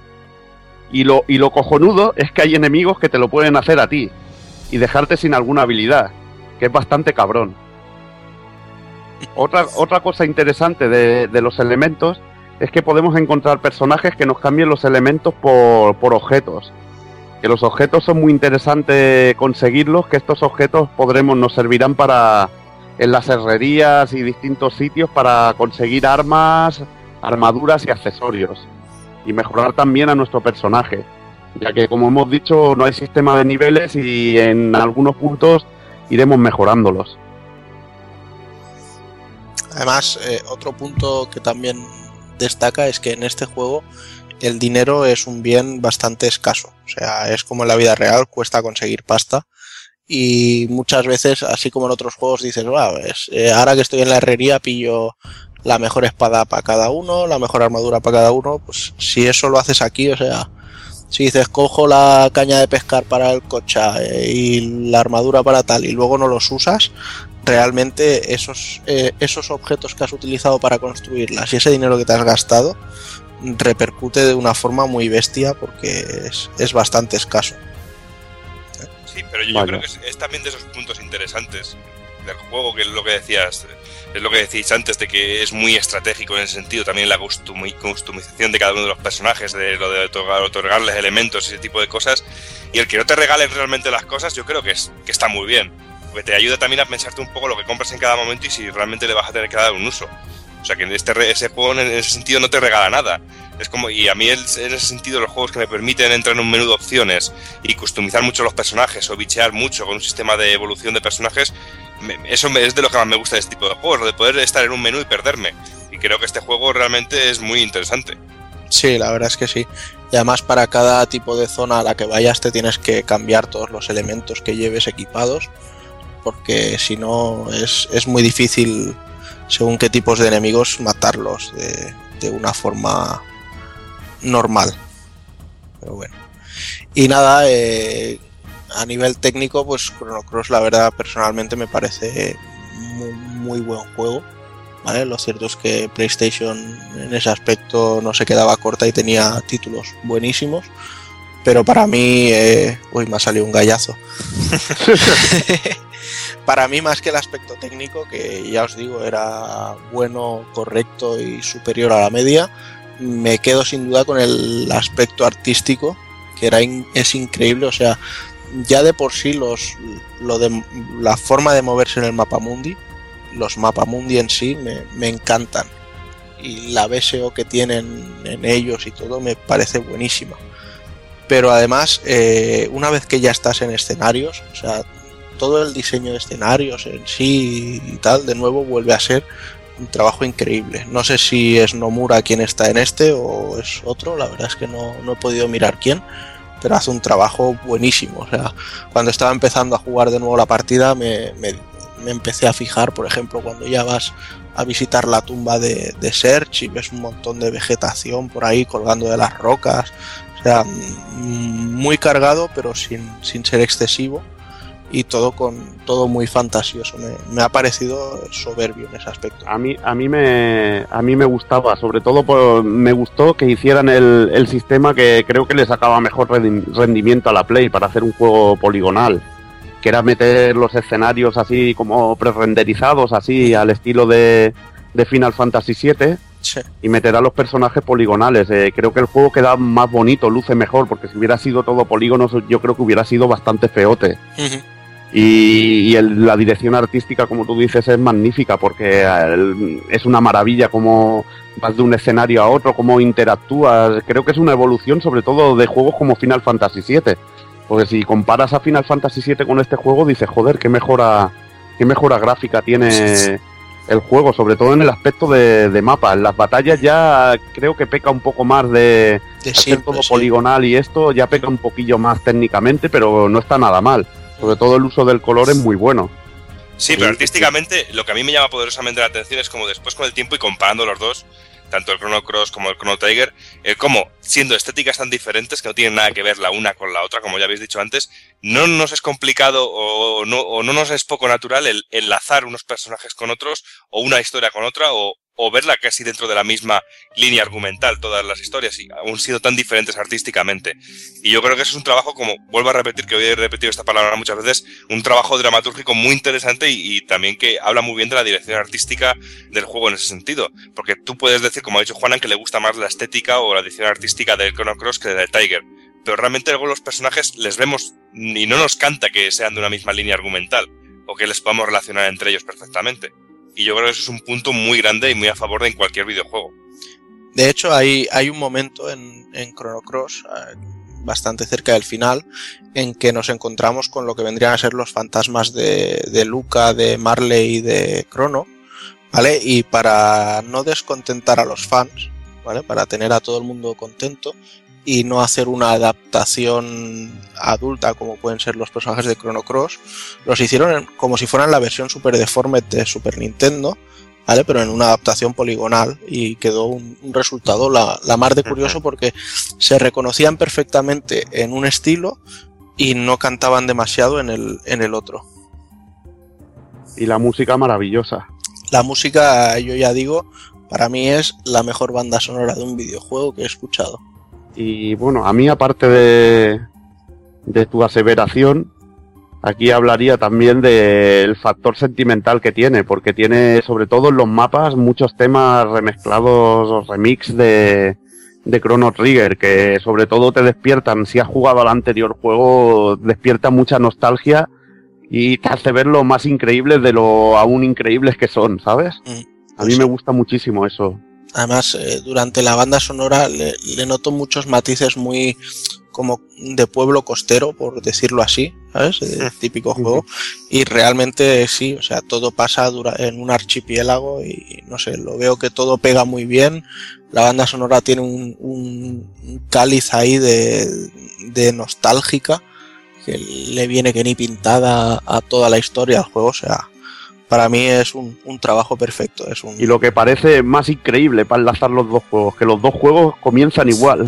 Que Eso es brutal, tío. Eso es Exacto. brutal. Bueno, en, en Chrono Cross tienes primero el, el sueño de, de Serge en, en, Frondra- en Fondragonia, en Fort Sí. Dragonia, y luego una vez se despierta, pues sí, o sea, empieza igual. Empiezas el- el juego igual, es una el pasada. Wake Up Chrono, Wake Up Serge. Aparte que tiene el mismo guiño de que puedes cerrar la- las cortinas y abrirlas. Sí. A mí me encanta eso. Y luego cuando llegas a tu casa en, en, el, en, la dimensi- en la primera vez que has viajado por, entre las dimensiones, no eres consciente de lo que has hecho, entonces vuelves a ir a tu poblado y puedes volver a tu casa. Y entonces cuando dices, hostia, voy a, a mi cama y voy a abrir las persianas, ya no puedes abrirlas. Y en lo que antes era tu cama hay una especie de lagarto que te, que te dice eh. que si quieres dormir que le pagues. Sí, sí. Entonces cuando te vas a pirar llega el dueño de la casa y te dice, no, yo vivo aquí desde hace cinco años. ¿Sabes? Y en ese momento ya Lo dices, flipas, eh, empie- empiezas a ver que ha pasado algo y, y dices, voy a ver en la playa si Lena está cuidando a los críos o no. Y realmente está allí cuidando a los críos. O sea, dices, eh, ¿cómo? Que ese es uno de los mejores momentos ahí, es cuando vas a ver tu tumba. O sea, que es brutal, tío. Sí. Y es el momento en que se encuentra con Kit y también con, con Cars y con los dos personajes cómicos del juego que son Salt and Pepper. Que- Son que sí. Que te sirven para hacer tutorial de, de combate. Exacto, hacen todo lo que son los tutoriales y además te los hacen con un cachondeo impresionante porque te dicen, te voy a tirar un, un antiverde y así eh, te haré magias amarillas y te mataré. Y luego lo que te tira es un, un- o sea, una magia que, que te beneficia a ti, pero a su vez te lo están explicando todo. ¿sabes? Y son, son personajes guays y que además aparecen hasta en un final, ¿eh? O sea, no, no son personajes De relleno. que se puro. olvidan. Pero bueno. Y nada, eh, eh, igual que antes con Chrono Trigger hablamos un poco de las sidequests, en este la verdad es que se me hace imposible mencionar sidequests porque el juego en sí es un haz lo que quieras cuando quieras, en el momento que quieras intenta pasártelo y verás un final u otro. Mm, Tienes como 40 personajes para reclutar, recluta a los que quieras y si puedes, ¿vale? De hecho, para reclutarlos a todos te tienes que pasar el juego tres veces y cada vez que lo empiezas utilizas un, un objeto que te dan al pasártelo la primera vez que eh, recopila todos los personajes que tienes del, del antiguo save. Pues, por ejemplo, nada más empezar el juego, cuando ya empiezas a ir a, decides ir al, al Viper's Manor para ver qué ha pasado, Sí. porque te quieren capturar, entonces eh, tienes tres vías para llegar allí. Puedes ir con Pierre, que es una especie de caballero que se cree la bomba y que no da pie con bola. Aunque Sí. luego lo cierto es que si le consigues juntar todos los objetos que necesita, acaba siendo un personaje brutal. ¿Vale? También podemos reclutar a, a Guile, que eh, Guile es un principio que en un principio iba a ser Magus, o sea, es un personaje que en un principio iba a ser Magus, ¿vale? lo que pasa es que como no podían desarrollar toda la, la trama de Magus, prefirieron no incluirlo en, en esta, en esta versión de, de Chrono Cross. Y luego, en cambio, hay otro camino que es el que a mí siempre me ha parecido más llamativo, que es eh, ir con Nikki, que en la versión japonesa se llama Slash, y que es una estrella del rock. Ese es el que he hecho yo. Ese es el que he Exacto. hecho yo. Pues claro, eh, que de buenas a primeras tengas una técnica en la que le partes la guitarra en la cabeza a los bichos. Sí, y que se llame Gran Final, ¿eh? O sea Exacto. que Eso la ya mola. mola. Y a- aparte, a mí otra, otra subquest así, bueno, que me encanta, que te la dan nada más empezar, es la de la calavera, la del personaje que es una calavera, que Mm. tienes que ir cogiendo sus huesos. Sí.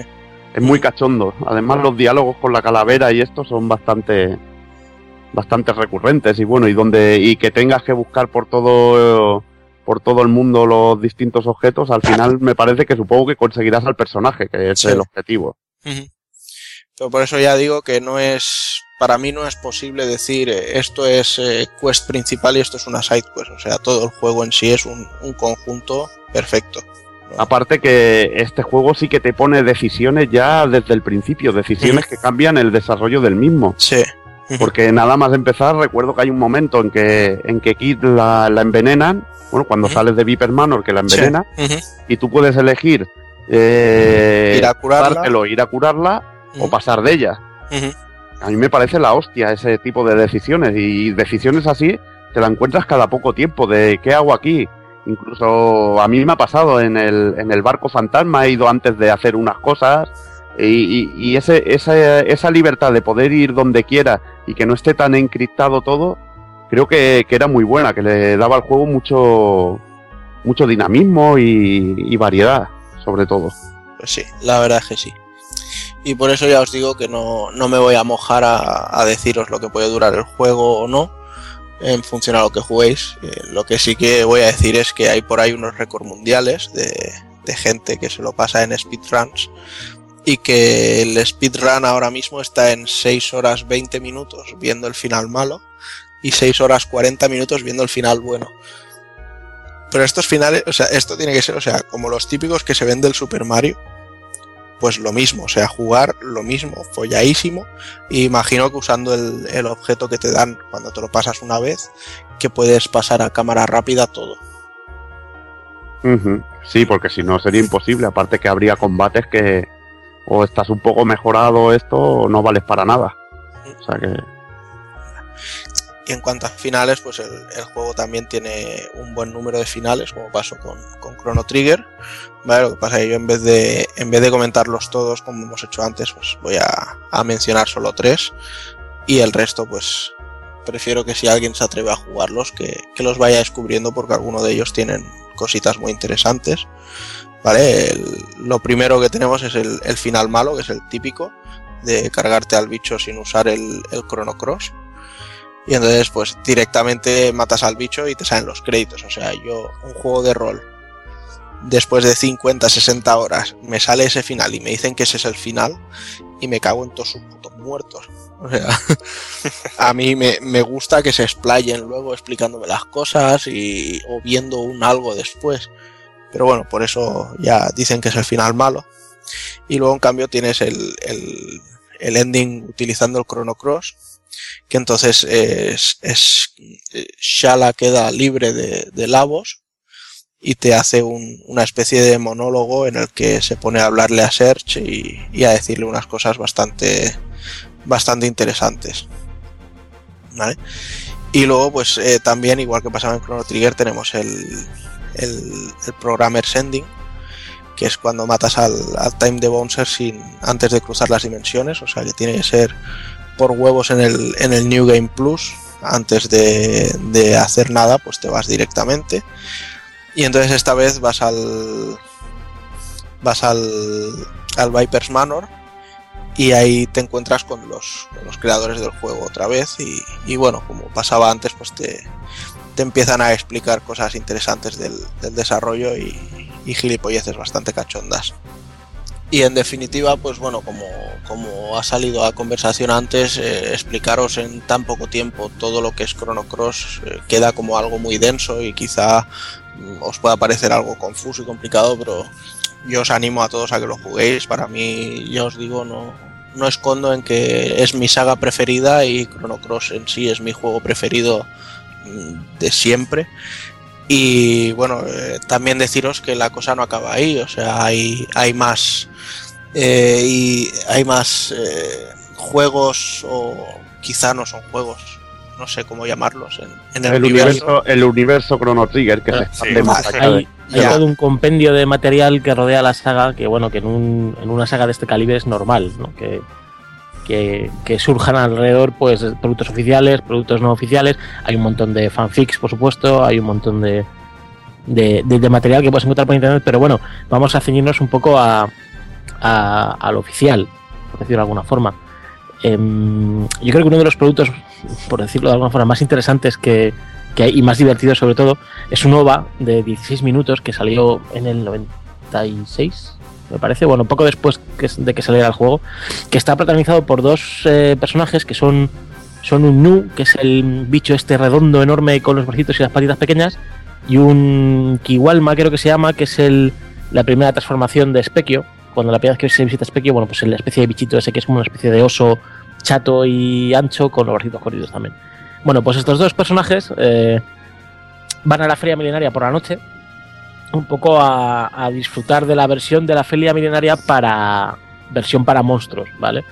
Entonces, eh, bueno, pues al principio, en los primeros minutos, eh, se les ve que están eh, disfrutando de las mismas actividades, digamos, que hay en el juego normal, como lo de el concurso de beber latas de bebida, de, de refresco, vaya, o, o, bueno, pues las diferentes chorradillas que, que hay por allí. A uno de los personajes se le antoja una pala, para ganar la pala, el otro tiene que beber mogollón de, de, de, de refrescos, bueno, pues como si fuera el premio del, del concurso, vaya. Y eh, todo, por supuesto, en un tono cómico de humor, no, lo siguiente, o sea, es, es hilarante totalmente. Eh, a medida que, van va avanzando el OVA, eh, estos dos personajes, bueno, pues se van de la feria, se van a dar una vuelta y cerca de lo que es la feria se encuentran en un eh, bosque apartado mientras hacen unas fotos, hacen el chorra a, Gato, que es el robot de entrenamiento que hay en, la feria milenaria, el que construyó Luca para, pues eso, para entrenar, pues se lo encuentran por ahí desactivado. Por cierto, hay que decir que en la versión japonesa del juego el robot se llama González, no Gato. Y es así como se llama en el OVA, por supuesto. Se lo encuentran por ahí tirado y, eh, bueno, pues van a hacerse fotos con él, a pintarle, a putearle. Y en un momento dado, la pala que había ganado antes el personaje se le cae y hace corto y activa el robot. El robot se activa de mala manera y se, se super raya y se super aberra y empieza a correr y a gritar y a la pardísima. En, a, a, la que vuelven a la feria, digamos, de donde están, eh, se meten en mitad de una competición que ha montado Johnny, el robot de moto del que hablábamos cuando, cuando hablamos de los minijuegos de Chrono Trigger, y, bueno, se enzarzan en una en una carrera, una carrera absurda durante por, por el perímetro de la feria. La acaban liando al final, acaba todo reventado, acaba todo, todo destrozado. Y eh, se ve la última escena de Loba al día siguiente, todos los habitantes de, de la aldea, incluidos Crono, eh, Marley y Luca, que se les puede ver de espaldas, mirando a, a lo que ha quedado de la feria, que es bueno, pues un montón de escombros y un montón de, y un montón de nada porque lo han reventado todo. Haciendo el borrico. Es, es un OVA muy cortito, son 16 minutos. Y si has jugado con otra y lo ves, te descojonas. Está en YouTube, o sea que si, que lo, si lo que lo queréis eh, buscar, el nombre es Numamonja, así como suena con J, Space and Time Adventures. Pero vamos, buscando por Chrono Trigger OVA, eh, posiblemente también lo se acabe encontrando. Posiblemente se mezcla con los vídeos de la versión de Play del, del juego, pero acabará saliendo. Sí, incluso, incluso está subtitulado en castellano, ¿eh? Para que Sí. no quiera. Correcto. Y eh, más cositas. Bueno, eh, hace años se rumoreaba, se habló de una tercera versión del- de, del- de la saga Chrono, de un tercer juego de la saga Chrono, eh, llamado Chrono Break. Incluso Square, tanto en Japón como en Estados Unidos, llegó a registrar el dominio, pero nunca más se supo. El dominio caducó, eh, se hicieron algunas declaraciones de que el equipo original de desarrollo estaba interesado en hacer una continuación del juego, pero, pero nunca más se supo. Eh, no hay tercera parte oficial, o sea que y, ni la habrá, seguramente a este paso. Así que por ese por ese lado de momento tenemos que informarnos con las versiones de los juegos que tenemos, no hay más. Y eh, hablando de versiones de, de los juegos, eh, bueno, como decía al principio, hay un montón de, de trabajo hecho por fans, eh, bueno, auténticos eh, gurús de, de la saga Crono, que bueno, pues un poco por seguir dándole vidilla porque la saga siga teniendo continuidad, pues han aportado su granito de arena, pues desde haciendo un fanfic hasta una ilustración, hasta un juego entero, un remake entero, como es el caso. Eh, Chrono Resurrection, bueno, pues esto empezó siendo un remake eh, de Chrono Trigger para Nintendo 64 que poco a poco se fue transformando en, en- un juego para PC, en un remake de Chrono Trigger, pero para PC, hasta que bueno, pues el proyecto creció demasiado eh, y bueno, Square le puso le puso fin, básicamente envió una carta de de cease and desist, básicamente de que oye, de que dejéis de, jugar con, material con propiedad intelectual y registrado porque la vais a. Y bueno, pues al final eh, se liberaron unos cuantos vídeos, que, pues como demos técnicas y eh, secuencias en 3D de- en las que se puede ver pues Crono peleando contra un enemigo, escenarios concretos, incluso creo que hay una demo eh, real, ejecutable, que se puede ejecutar en un PC con Windows y puedes ver la, esta primera secuencia de introducción, pero poco más. El proyecto se abandonó y no... Square no quiso que se, sigue, que se siguiera, y se ame- amenazó a los desarrolladores y claro, tuvieron que, que dejar el proyecto. Y, como ocurría también, hablando también de más productillos sobre, sobre, sobre la saga, también como ocurría con muchos de los juegos que funcionaban muy bien en aquella época, Nintendo tenía un aparatejo llamado Satellaview que era, en pocas palabras más o menos, era una especie de, de receptor que, que se comunicaba con, con, algunos, con algún satélite donde se descargaban ciertas demos, incluso ampliaciones de, o parches para ciertos juegos. Y es que había, juegos, había parches para juegos como podían ser para había también para algún Zelda, para los Fire Emblem, para el Dragon Slayer, el Dragon Quest, por poner algunos ejemplos, o incluso F0, que había también algún mod para F0 con más coches y más circuitos. Y Chrono Tiger no podía ser de otra manera, también contó con sus propias versiones y sus, propia- y sus propios minijuegos también que se descargaban directamente de, de aquellos satélites que funcionaban por el, por el país nipón. Y por ejemplo teníamos Chrono Tiger Jet Bike Special, que era un minijuego con, con motos, con los personajes de Chrono Tiger. Luego un Chrono Tiger Character Library, que era más, más que otra cosa, era como una especie de librería donde podíamos ver todos los personajes, donde podíamos ver todas las animaciones de cada uno de los personajes que salían en el juego. Y luego lo mismo ocurría con la música en lo que sería Chrono Tiger Music Library, donde podíamos ver escuchar toda la, toda la banda sonora del juego y más o menos funcionaba de la misma manera que, que- ocurría con los diseños de los personajes. Y ya siguiendo con las curiosidades, bueno, comentábamos antes que, que Toriyama no es, no es conocido por su gran variedad de, de diseños y bueno, en Chrono Trigger se, se vio una, hay una clara relación entre el mundo de Toriyama y, bueno, y el juego. Eh, personajes como por ejemplo Chrono eh, recuerdan irremediablemente a, a Son Goku, Frog a, a Gohan adulto cuando se transforma en humano, Luca es claramente Sara de Norimaki, en una versión mayor, Barley podría ser Akane de Dutos Loom también. Tenemos por ahí Ayla, que es claramente Slunch. Magus, que nos podría recordar a, a o Piccolo, quizá. Así por la, por la pose y por la manera de ser. Lavos eh, es, es totalmente célula. Slash es Paikuan de, de Dragon Ball también. Masamune es Gurudo, el enano pequeñico este de las fuerzas especiales de Freezer. Y los crites son claramente son una referencia al Reniko-chan, ¿no? Del Dr. Slum. Y también como curiosidad decir que, por ejemplo, en la portada del juego, en la caja que tenemos el de Super Nintendo, podemos ver a Marle usando el poder elemental del fuego cuando ella realmente siempre usa el del hielo. Y luego enlazando con lo que estabas comentando, Jordi, por ejemplo, Toriyama nunca deja títere con cabeza y siempre los nombres los pone por razones varias y siempre, siempre por algo y siempre para hacer un poquito de coña y hacer alguna referencia con otros personajes o incluso con frutas, con verduras y bueno, la cabeza de Toriyama es un hervidero de ideas en ese sentido. Y por ejemplo, tenemos a los tres sirvientes de Magus que adoptan sus nombres de diferentes estrellas de rock. Y por ejemplo, Ozzy es, está basado directamente el nombre en Ozzy Osbourne de Black Sabbath, Fleak, que como se llama igual que el bajista de los Red Hot Chili Peppers, o Slash, el guitarrista de los N' Roses. Y esto, como he dicho antes, es un clásico en Toriyama. Y si no, por ejemplo, mirad, los Saiyans en Dragon Ball eh, toman sus nombres de verduras y hortalizas y están gobernados por el tirano Freezer, que es un congelador con sus fuerzas especiales que son todos lo que tienen todos nombres de lácteos. Ahí queda el humor torillanesco. Además, eh, Otzi, Flay y Slash también salen en, en Chrono Cross. Bueno, estos tres son los secuaces de Magus. Y en, Chrono Cross, una vez que estemos en el, en el fin del tiempo, eh, la habitación en la que Specchio nos enseñaba a utilizar la magia, si hacemos el, el mismo movimiento de, de dar vueltas por la habitación, eso sí ya cuando estemos en el New Game Plus, ¿vale? Entonces nos ofrecen la, la opción de, de, luchar contra ellos tres en un combate especial. Pero además lo más interesante es que uno de los personajes que tenemos en el equipo, que se llama Sprig, que es un, doppelganger, ¿vale? Puede, puede absorber lo que sería transformarse en, cada tipo de personaje y puede absorber lo que sería Slash. Entonces, si conseguimos ganarles y absorber a Slash, cuando utilizamos a, a Kid, a Spriggan transformado en Slash y a Search, podemos hacer una técnica combinada triple que es el Z Slash.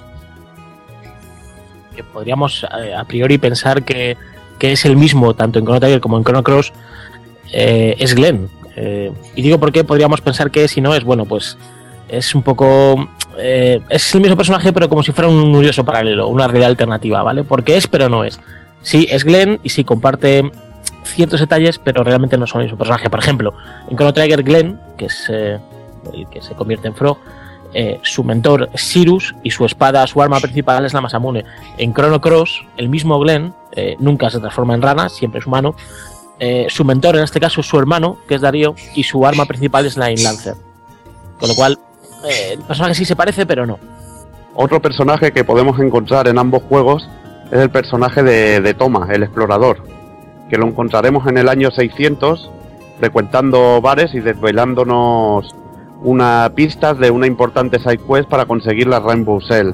En el año 1000 podemos ver su visitar su tumba. En Chrono Cross nos lo encontraremos eh, como su descendiente, Toma 14. el, el, sumum de la paja mental del guion enrevesadísimo del Chrono Trigger es eh, bueno ese concepto que, que, que, se presenta como la entidad o que se conoce como la entidad.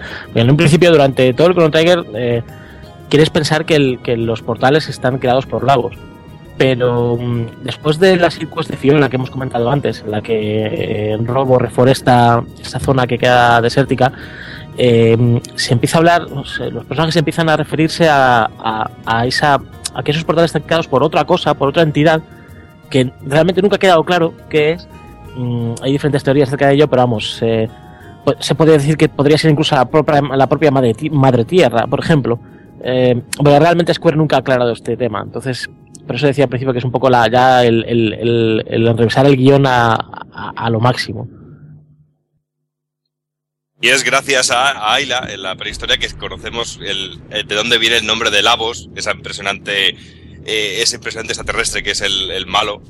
Y ella nos habla de que Lave significa fuego y voz grande. Y él llega a la Tierra en la prehistoria y se mete en su interior y comenzando a absorber el ADN de los seres vivos hasta que pueda enviar su, a su descendencia a presumiblemente hacer lo mismo de otros planetas. Y después de que Scala envía a Cron y los demás fuera del, del Ocean Palace, la absorbe una distorsión. En este plano en que se encuentra Lavos se fusiona lentamente con ella pasando a ser la entidad conocida como Time the Bouncer. Y es en Chrono Trigger de DS donde encontramos un boss definitivo nuevo conocido como Drean de Bouncer, que es un plano de un plano de evolución de Lavos más escala antes de llegar a antes, antes de llegar a ser el Time de Bouncer. Está todo tan, tan unido y tan, tan junto que, hay, una frase que se repite prácticamente calcado tanto en Chrono Trigger como en Chrono Cross. En, en Chrono Cross, Kit dice: Si el mundo ha de ser destruido, que se destruya. Si la historia ha de cambiar, joder, que cambie. Os enseñaré qué es lo que sueñan los, Radical Dreamers. Y Magus, en Chrono Trigger, dice, si la historia de cambiar, que cambie. Si el mundo ha de ser destruido, así sea. Si mi destino ha de ser destruido, solo puedo reírme. Y durante todo el juego estamos oyendo hablar de, la espada, de la Masamune, de la famosa Masamune, y hay que saber un poco de dónde viene referenciado el nombre de, de esta espada, y es que viene directamente de Masamune Ozaki, un forjador muy famoso sobre el cual corren muchísimas leyendas sobre su trabajo en la forja de, espadas y es un y vivió aproximadamente entre los años 1288 y 1328 y fue como he dicho antes un forjador de sables distinguidos entre los demás por ser de longitudes descomunales que podían llegar incluso a alcanzar los dos metros. E incluso a día de hoy en Japón existe un presente, en el presente un galardón conocido como el premio Masamune, la creación de espadas, y en el Chrono Tiger, pues Masamune es la espada heroica que utiliza Frog y necesaria para poder debilitar a Magus. Y mientras que en Chrono Cross, Masamune es la espada maldita que se encuentra, que encuentra su contrapunto en la en Lancer, el acero que blandía Glenn en el mismo juego. Y no solo encontramos eh, referencias a la Masamune en Chrono Tiger o en Chrono Cross, también lo podemos encontrar en otros títulos como por ejemplo en Final Fantasy V, donde es una de las 12 espadas legendarias según nos cuenta el argumento del juego. También en Final Fantasy VII es la espada de Sephiroth, la cual él, él, y solo él puede manejar debido a su gran poder. Y por ejemplo también en Final Fantasy XII es una de las katanas más potentes de la cual podemos sacar incluso dos copias dependiendo de la mezcla de los elementos que utilicemos. El Prometheus Circuit, que es un dispositivo del que hemos hablado un poco antes, eh, fue construido por Baltasar directamente eh, junto a Luca y, para ello utilizaron a Robo y los restos que quedaron de, Mother Brain. Eh, el Prometheus Circuit, eh, su función era hacer que cuando Search se acercara y tocara la Frozen Flame, eh, Fate no pudiera tomar control suyo en, ese momento. Detalle curioso es acerca del nieto de Search. Hemos hablado antes muy por encima de él mientras se hablaba de, de Radical Dreamers y es que en Radical Dreamers la historia de, de Serge y del resto de personajes está narrada eh, a través del diario de Serge por su nieto. Em, este detalle que, eh, bueno, pues en principio no te das cuenta o no, no, no, no, lo percibes hasta que o bien no te no completas eh, Radical Dreamers o no avanzas en Chrono Cross. Por ejemplo, en la intro de Chrono Cross los primeros compases, los primeros segundos de la intro, es ese diario, esas páginas del diario pasando con ese texto que aparece mientras tenemos de fondo esa pedazo de banda sonora. Eh, bueno, pues este es el famoso diario de, Search, ¿no? Por ejemplo, cuando te matan en Radical Dreamers, eh, la última eh, frase que aparece en pantalla es y así es como morí.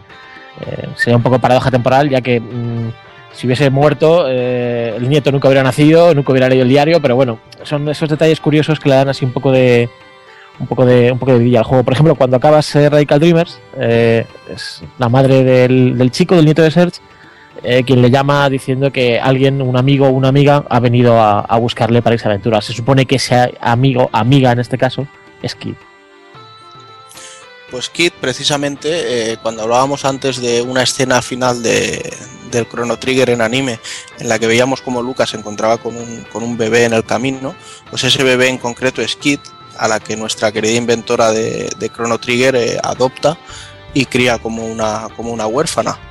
Y entonces, eh, durante la historia de Chrono Cross, eh, Lynx junto a Harley van a, lo que es el orfanato y lo queman matando a Luca, ¿vale? Para que desactive el, Prometheus Circuit del que hemos hablado antes, para poder devolverle el control de todo a Fate como no lo hace, pues eh, la misión de Kid en sí en todo momento es eh, perseguir a, Lynx y vengarse.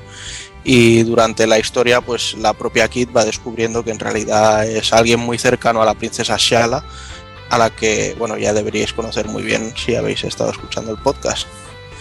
Hay una frase muy interesante que dice Kid eh, cuando, cuando se junta con, con Serge, que es quizá ha sido el destino quien nos ha unido, cuando en realidad Fate, que es la, la traducción de destino, lo que precisamente quiere evitar es que ellos se encuentren porque ella es la que salva a Serge de morir ahogado y con ello es la que, la que revoluciona todo y hace que haya una posibilidad de, de cambiar la historia. Y también tuvieron la idea de meter, en un principio, de meter a Magus en, en Chrono Cross. Y a pesar de que en Radical Dreamers McGill es en realidad Magus protegiendo a su hermana después de perderla en los eventos de Chrono Trigger, la idea en un principio era la misma para el personaje en Chrono Cross. Pero con tanto personaje no le podían dar el peso que merecía. Y entonces apareció como un simple y enigmático mago al que llamaron Gail, que acompañará a Sergia Kid con los que unirá fuerzas para infiltrarse en Viper Manor en uno de los caminos que, que podemos escoger. En el laboratorio de Lucía, en Chrono Cross, lees una carta que deja Luca para Kid. Debajo del papel hay una sombra demasiado grande. Esto coincide con las habilidades de Magil que Magil tenía en Radical Dreamers sobre las sombras, y de esta manera hacen un pequeño guiño sobre Magus en Chrono Cross. Si hacemos la magia Black Hole en Chronopolis, hay un momento en el que se puede ver una imagen distorsionada de la que parecen ser Janus y Scala, felices. Luca hace un camino en Xenogears, otro pedazo de título de Squaresoft, por cierto, apareciendo en Lagan y enseñándote cómo se usan los puntos de salvar. Además, los tres reyes magos también son los tres sabios de Sibat en Xenogears.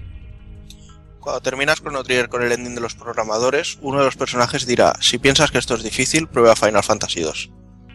En la versión japonesa de Chrono Cross, Nikki, el guitarrista miembro de Magical Dreamers, se llama Slash. En Chrono Cross, Lynx y Harley van al orfanato donde Luca está cuidando de Kit y lo incendian, matando a Lucas mientras la intentan persuadir para que desconecte el Prometheus Circuit. El personaje Harley, que viene de Harlequin, también podría referirse igualmente a Harley Quinn de Batman. En la versión japonesa del juego se llama Tsukiyomi. Lynx, en cambio, en su versión japonesa se llama Yamanenko. The Frozen Flame es una parte del organismo extraterrestre Lavos. En Chrono Cross, cada personaje tiene un tipo diferente de pronunciación gracias al sistema de autoacentos para que, cada para que cada personaje pueda tener su propio estilo de hablar. Al igual que ocurría en Trigger, hay un ending en el que nos encontramos con los creadores. Tanto en Chrono Trigger como en Chrono Cross, lo- ambos empiezan igual. Tanto en Chrono Trigger como en Cross hay un poblado llamado Termina, y en ambos se celebra un festival. Uno de los personajes de Cross se llama Van y es pintor. Curiosamente, su padre se llama Gok. Al encontrarlo, Nicky canta la canción Sweet Sister of Mine. Teniendo en cuenta que Guns N' Roses tienen un tema que se llama Sweet Child of Mine y Nicky en la versión japo se llama Slash, igual que el guitarrista de Guns N' Roses, no hay muchos cabos que atar para ver el guiño. Si reclutas a, a Nicky Slash en vez de salir en vez de salir que se ha unido al grupo, sale que se ha unido a la banda. Al jugar la secuencia de introducción, Sergio y Kid son fijos, pero el tercer personaje es aleatorio. Al dar partida, cada ranura de la memory card es una ilustración de los distintos personajes de Chrono Cross. La música tipo fanfarria, cuando ganas una victoria, cuando ganas un combate en Chrono Cross, es una versión del tema de Luca en Chrono Trigger. Asimismo, muchos otros temas que suenan durante Chrono Cross son versiones de temas de Chrono Trigger.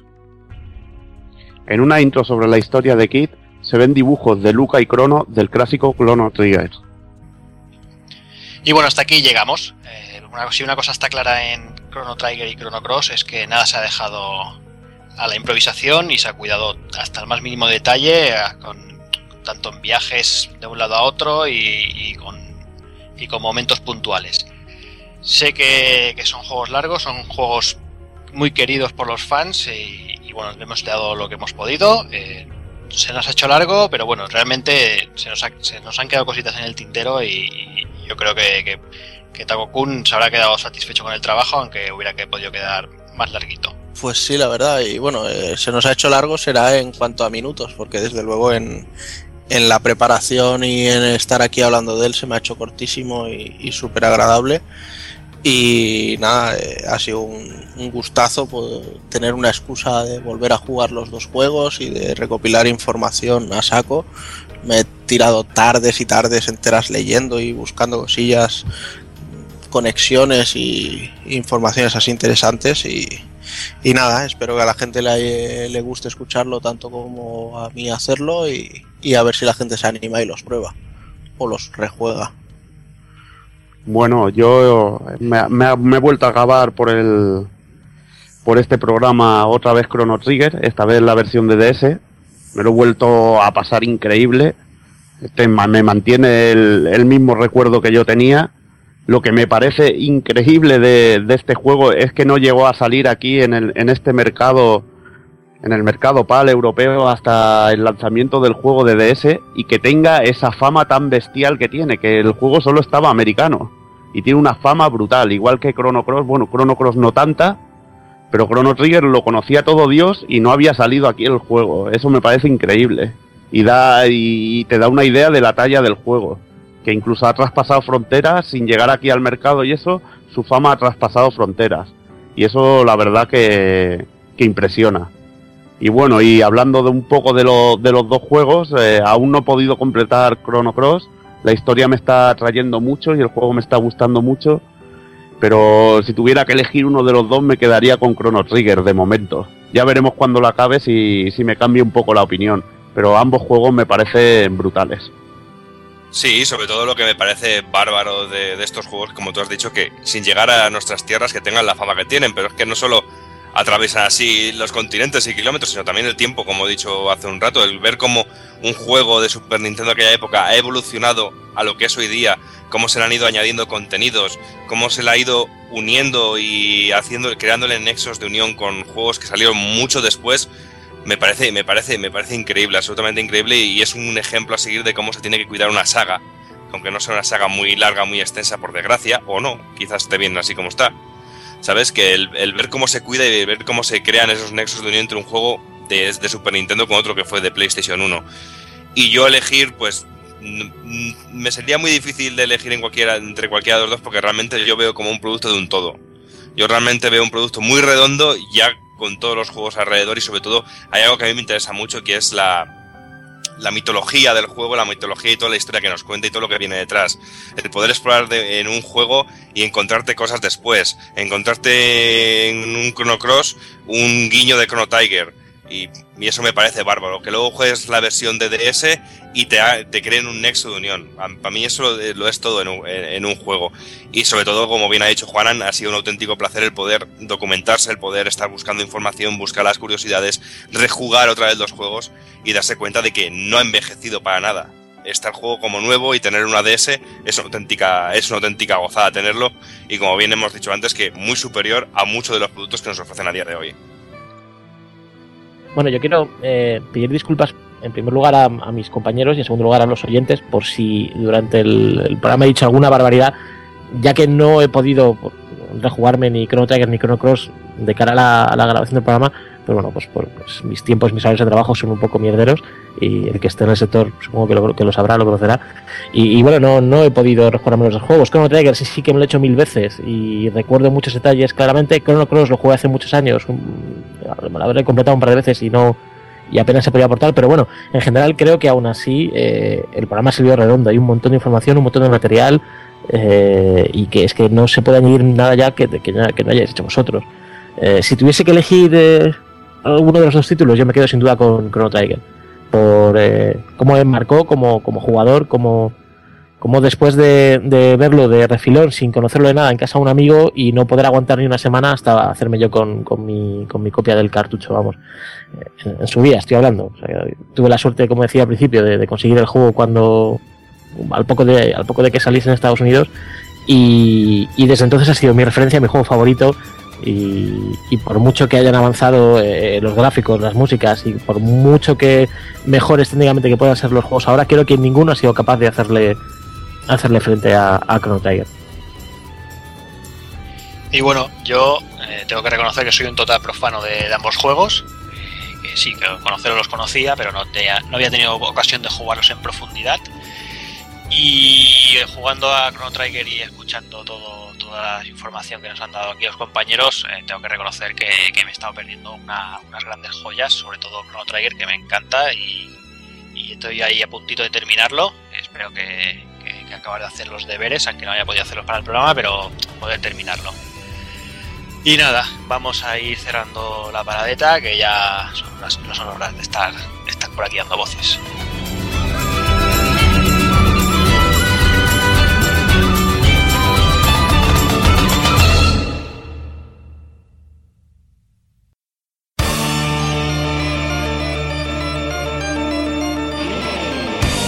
Y recuerda, si no te mola hacer un calamar y quieres estar bien informado, pásate por el blog pulpofrito.com. También puedes seguirnos en Twitter y Facebook.